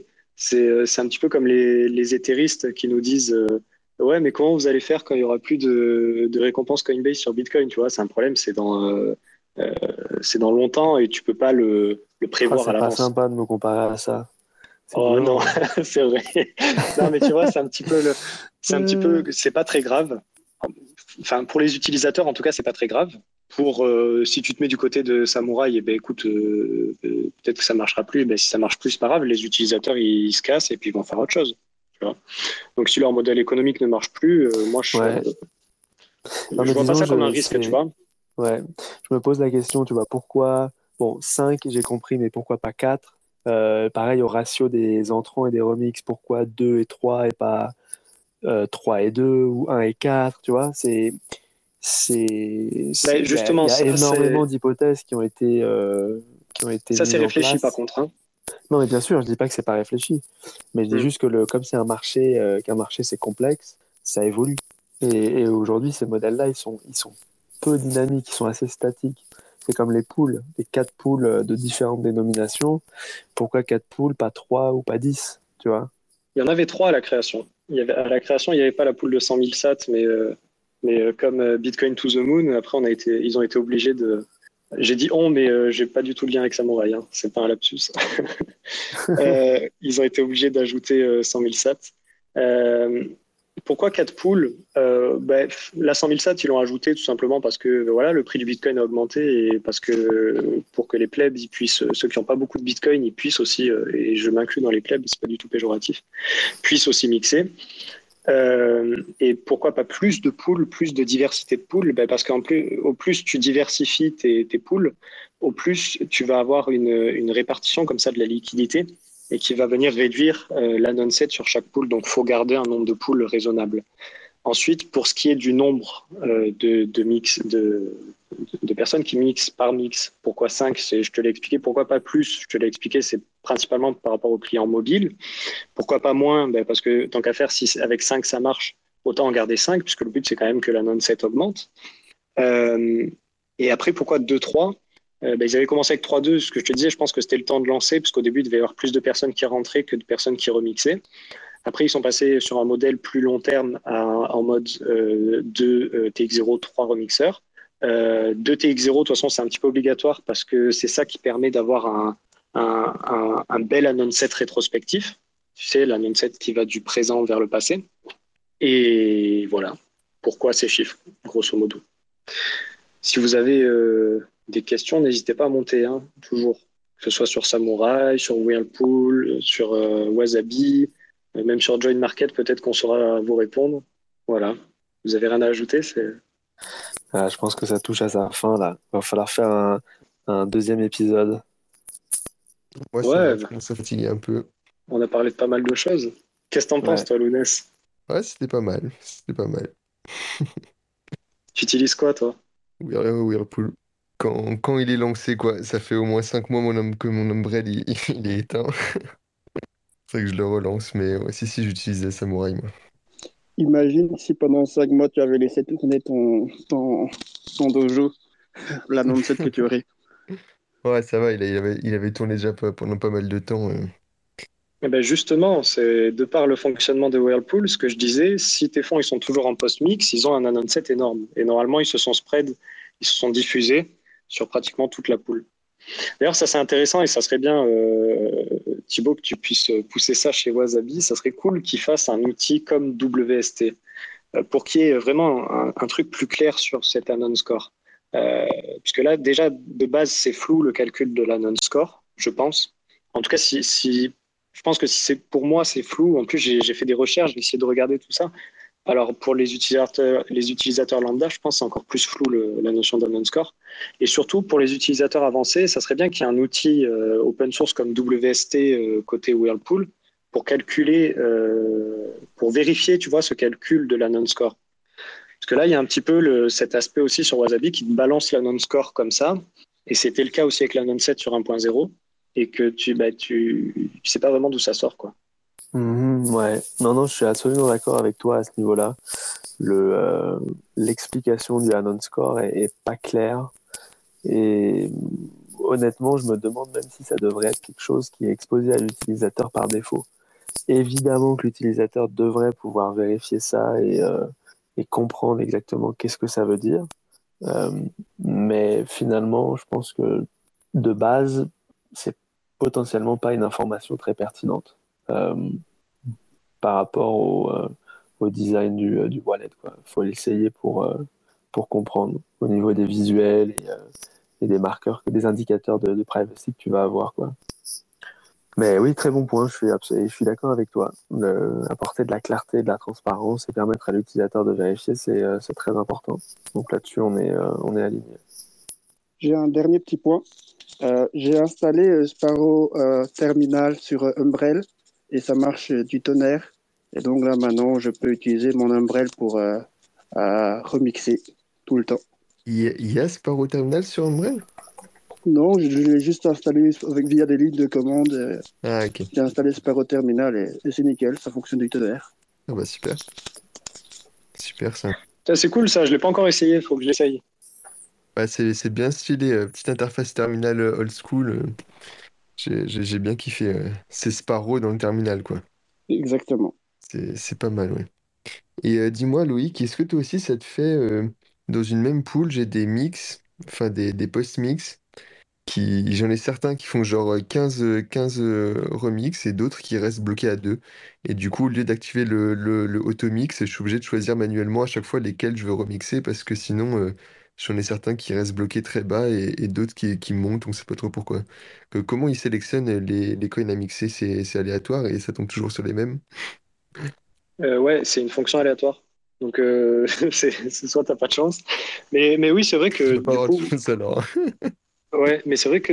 Mais après, c'est euh, des fois, moi, j'en ai qui se déconnectent. Euh, genre, euh, y- euh, je, je crois que c'est en fait, des fois, il y en a qui se lancent et après, il y a le, le, le mix, il, il, il échoue.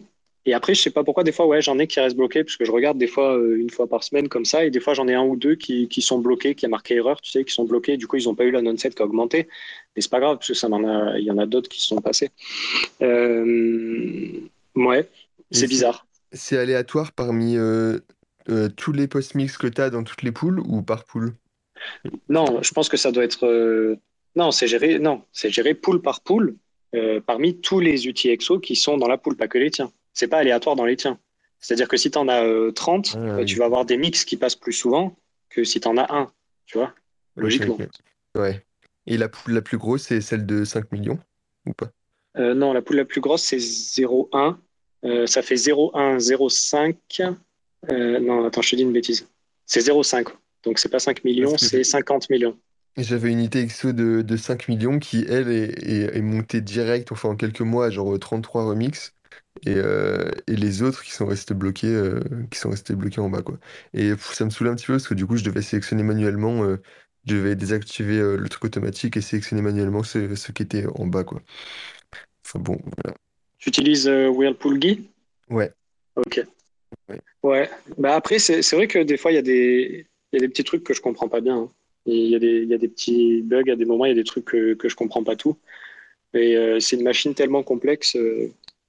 Mais là, ça s'améliore quand même. Là. Il commence à s'améliorer sur l'UX et tout. Là, la mise à jour qu'ils ont fait, euh, notamment sur l'application Samurai, pour tout ce qui est transactions collaboratives, là, elle est géniale. C'est beaucoup plus clair là maintenant. J'aime beaucoup. Voilà. Bon, s'il n'y a pas de questions, je sais pas s'il y a d'autres personnes qui ont des questions, c'est le moment. Levez la main. Surtout, hein, même si c'est sur le. CoinJoin de base, n'hésitez pas à monter. C'est maintenant que jamais, après on va dormir. On va aller dormir, je crois. On va on aller va aller dormir. dormir, hein. Bon, bah, en tout cas, merci beaucoup Thibaut d'être venu parmi nous, d'être resté aussi messieurs. tard. Un plaisir, C'était cool. top. Ouais, c'était très cool. Euh, c'était cool parce que du coup, on avait euh, personne un peu qui connaissait euh, les, les trois principales implémentations, donc c'était c'était sympa, je pense. Donc merci beaucoup d'être venu, c'est sympa. Un plaisir. Mais s'il y a des Et questions euh, plus tard, d'ailleurs, n'hésitez pas. Si jamais tu veux revenir un mercredi suivant pour discuter avec nous euh, d'autres choses, euh, c'est avec plaisir. D'ailleurs, on parle de quoi la semaine prochaine, Lounès? Eh ben, faut que je regarde notre liste de sujets. Moi, j'aimerais bien parler des slash tags, mais je sais pas si c'est pour tout de suite. Euh... Qu'est-ce qu'on avait? Putain, Un de ces cas, il faudrait qu'on parle des covenants aussi. Ah ouais, et on m'a demandé euh, RGB Oula. RGB, RGB doucement. Ouais, ouais, il faudra qu'on en fasse un. Doucement, RGB. Ouais. Mais euh, oui, carrément, c'est c'est obligé, on va faire RGB. Surtout que enfin, là, il a, Maxime a enfin fixe les bugs qui étaient là depuis un petit moment. Et euh, du coup, on va essayer, je pense qu'on va essayer de tester ça cette semaine ou la semaine prochaine avec Panta et Swasten. Et sinon, bah, la semaine prochaine, bof, je sais pas, on verra cette semaine. hein. Mais franchement, parler d'Hyperswarm, les DHT, tout ça, euh, c'est, ça pourrait être pas trop mal. Plus Panta dit qu'il connaissait un petit peu, de toute façon, qu'est-ce qu'il connaît pas, Panta? Mais ça pourrait être cool. Voilà, Il m'a voilà. posé, il m'a posé une question la dernière fois en privé que j'ai su répondre. J'étais très content. Mais après, je me Bravo. suis dit autant il a fait, je me suis dit autant il a fait exprès, tu sais, pour euh, pour me faire croire que j'ai un petit peu des connaissances, tu sais. Autant il, il envoie des messages comme ça un petit peu à tout le monde pour. Non, ouais. encourager. Non, c'est abusé, ouais. Il connaît, il connaît beaucoup de choses. hein. Et c'est cool qu'il vienne parler avec nous là, comme ça, là, tous les mercredis. euh. Moi, je- je- toutes les semaines, j'apprends plein de trucs avec lui. hein. Ouais, c'est très cool. Bah, on, on va voir sa soutenance de thèse avec Sosten euh, demain après-midi. Ah ok, sympa, Ah, sympa. c'est- ça va être stylé. Est J'espère que ça va bien se passer pour lui. Ouais. Ouais, ouais, il a beaucoup de connaissances. C'est c'est top en plus qu'il qu'il veuille bien nous les partager. T'as bugué, j'ai pas entendu. Ah, et t'as dit quoi, Enlight? Oh, Ouais, je disais qu'il est super fort et il est un super bon vulgarisateur. Ouais, bah en fait, euh, il est en thèse, alors du coup, il donne des cours à des, à des licences, euh, peut-être des masters, c'est surtout des licences, je pense, des cours de maths, tout ça. Donc du coup, euh, forcément, il a une bonne expérience pédagogique, quoi. Et je pense Ouais. que c'est, je pense que ça aide beaucoup, ça. Enfin bref, voilà, voilà. Et ben, on va arrêter là. Merci à tous euh, d'avoir suivi ce soir notre super space euh, sur les CoinJoin. Je vous invite à laisser euh, 5 étoiles ou un pouce bleu selon la plateforme que vous utilisez et à vous abonner au podcast Découvre Bitcoin et à la chaîne YouTube. Et puis, eh ben, merci Loïc, merci Thibaut. Merci Thibaut d'être venu. euh, N'hésitez pas à aller euh, vous Merci, abonner à son Twitter, euh, Ouais, ouais. at euh, tibn euh, tiré du 8. Et merci encore d'être venu, Thibaut, super cool. Merci Lounès. Et merci Sosten qui est parti. Un plaisir, messieurs. Merci à vous encore une fois. À plus, bonne Et soirée. nuit.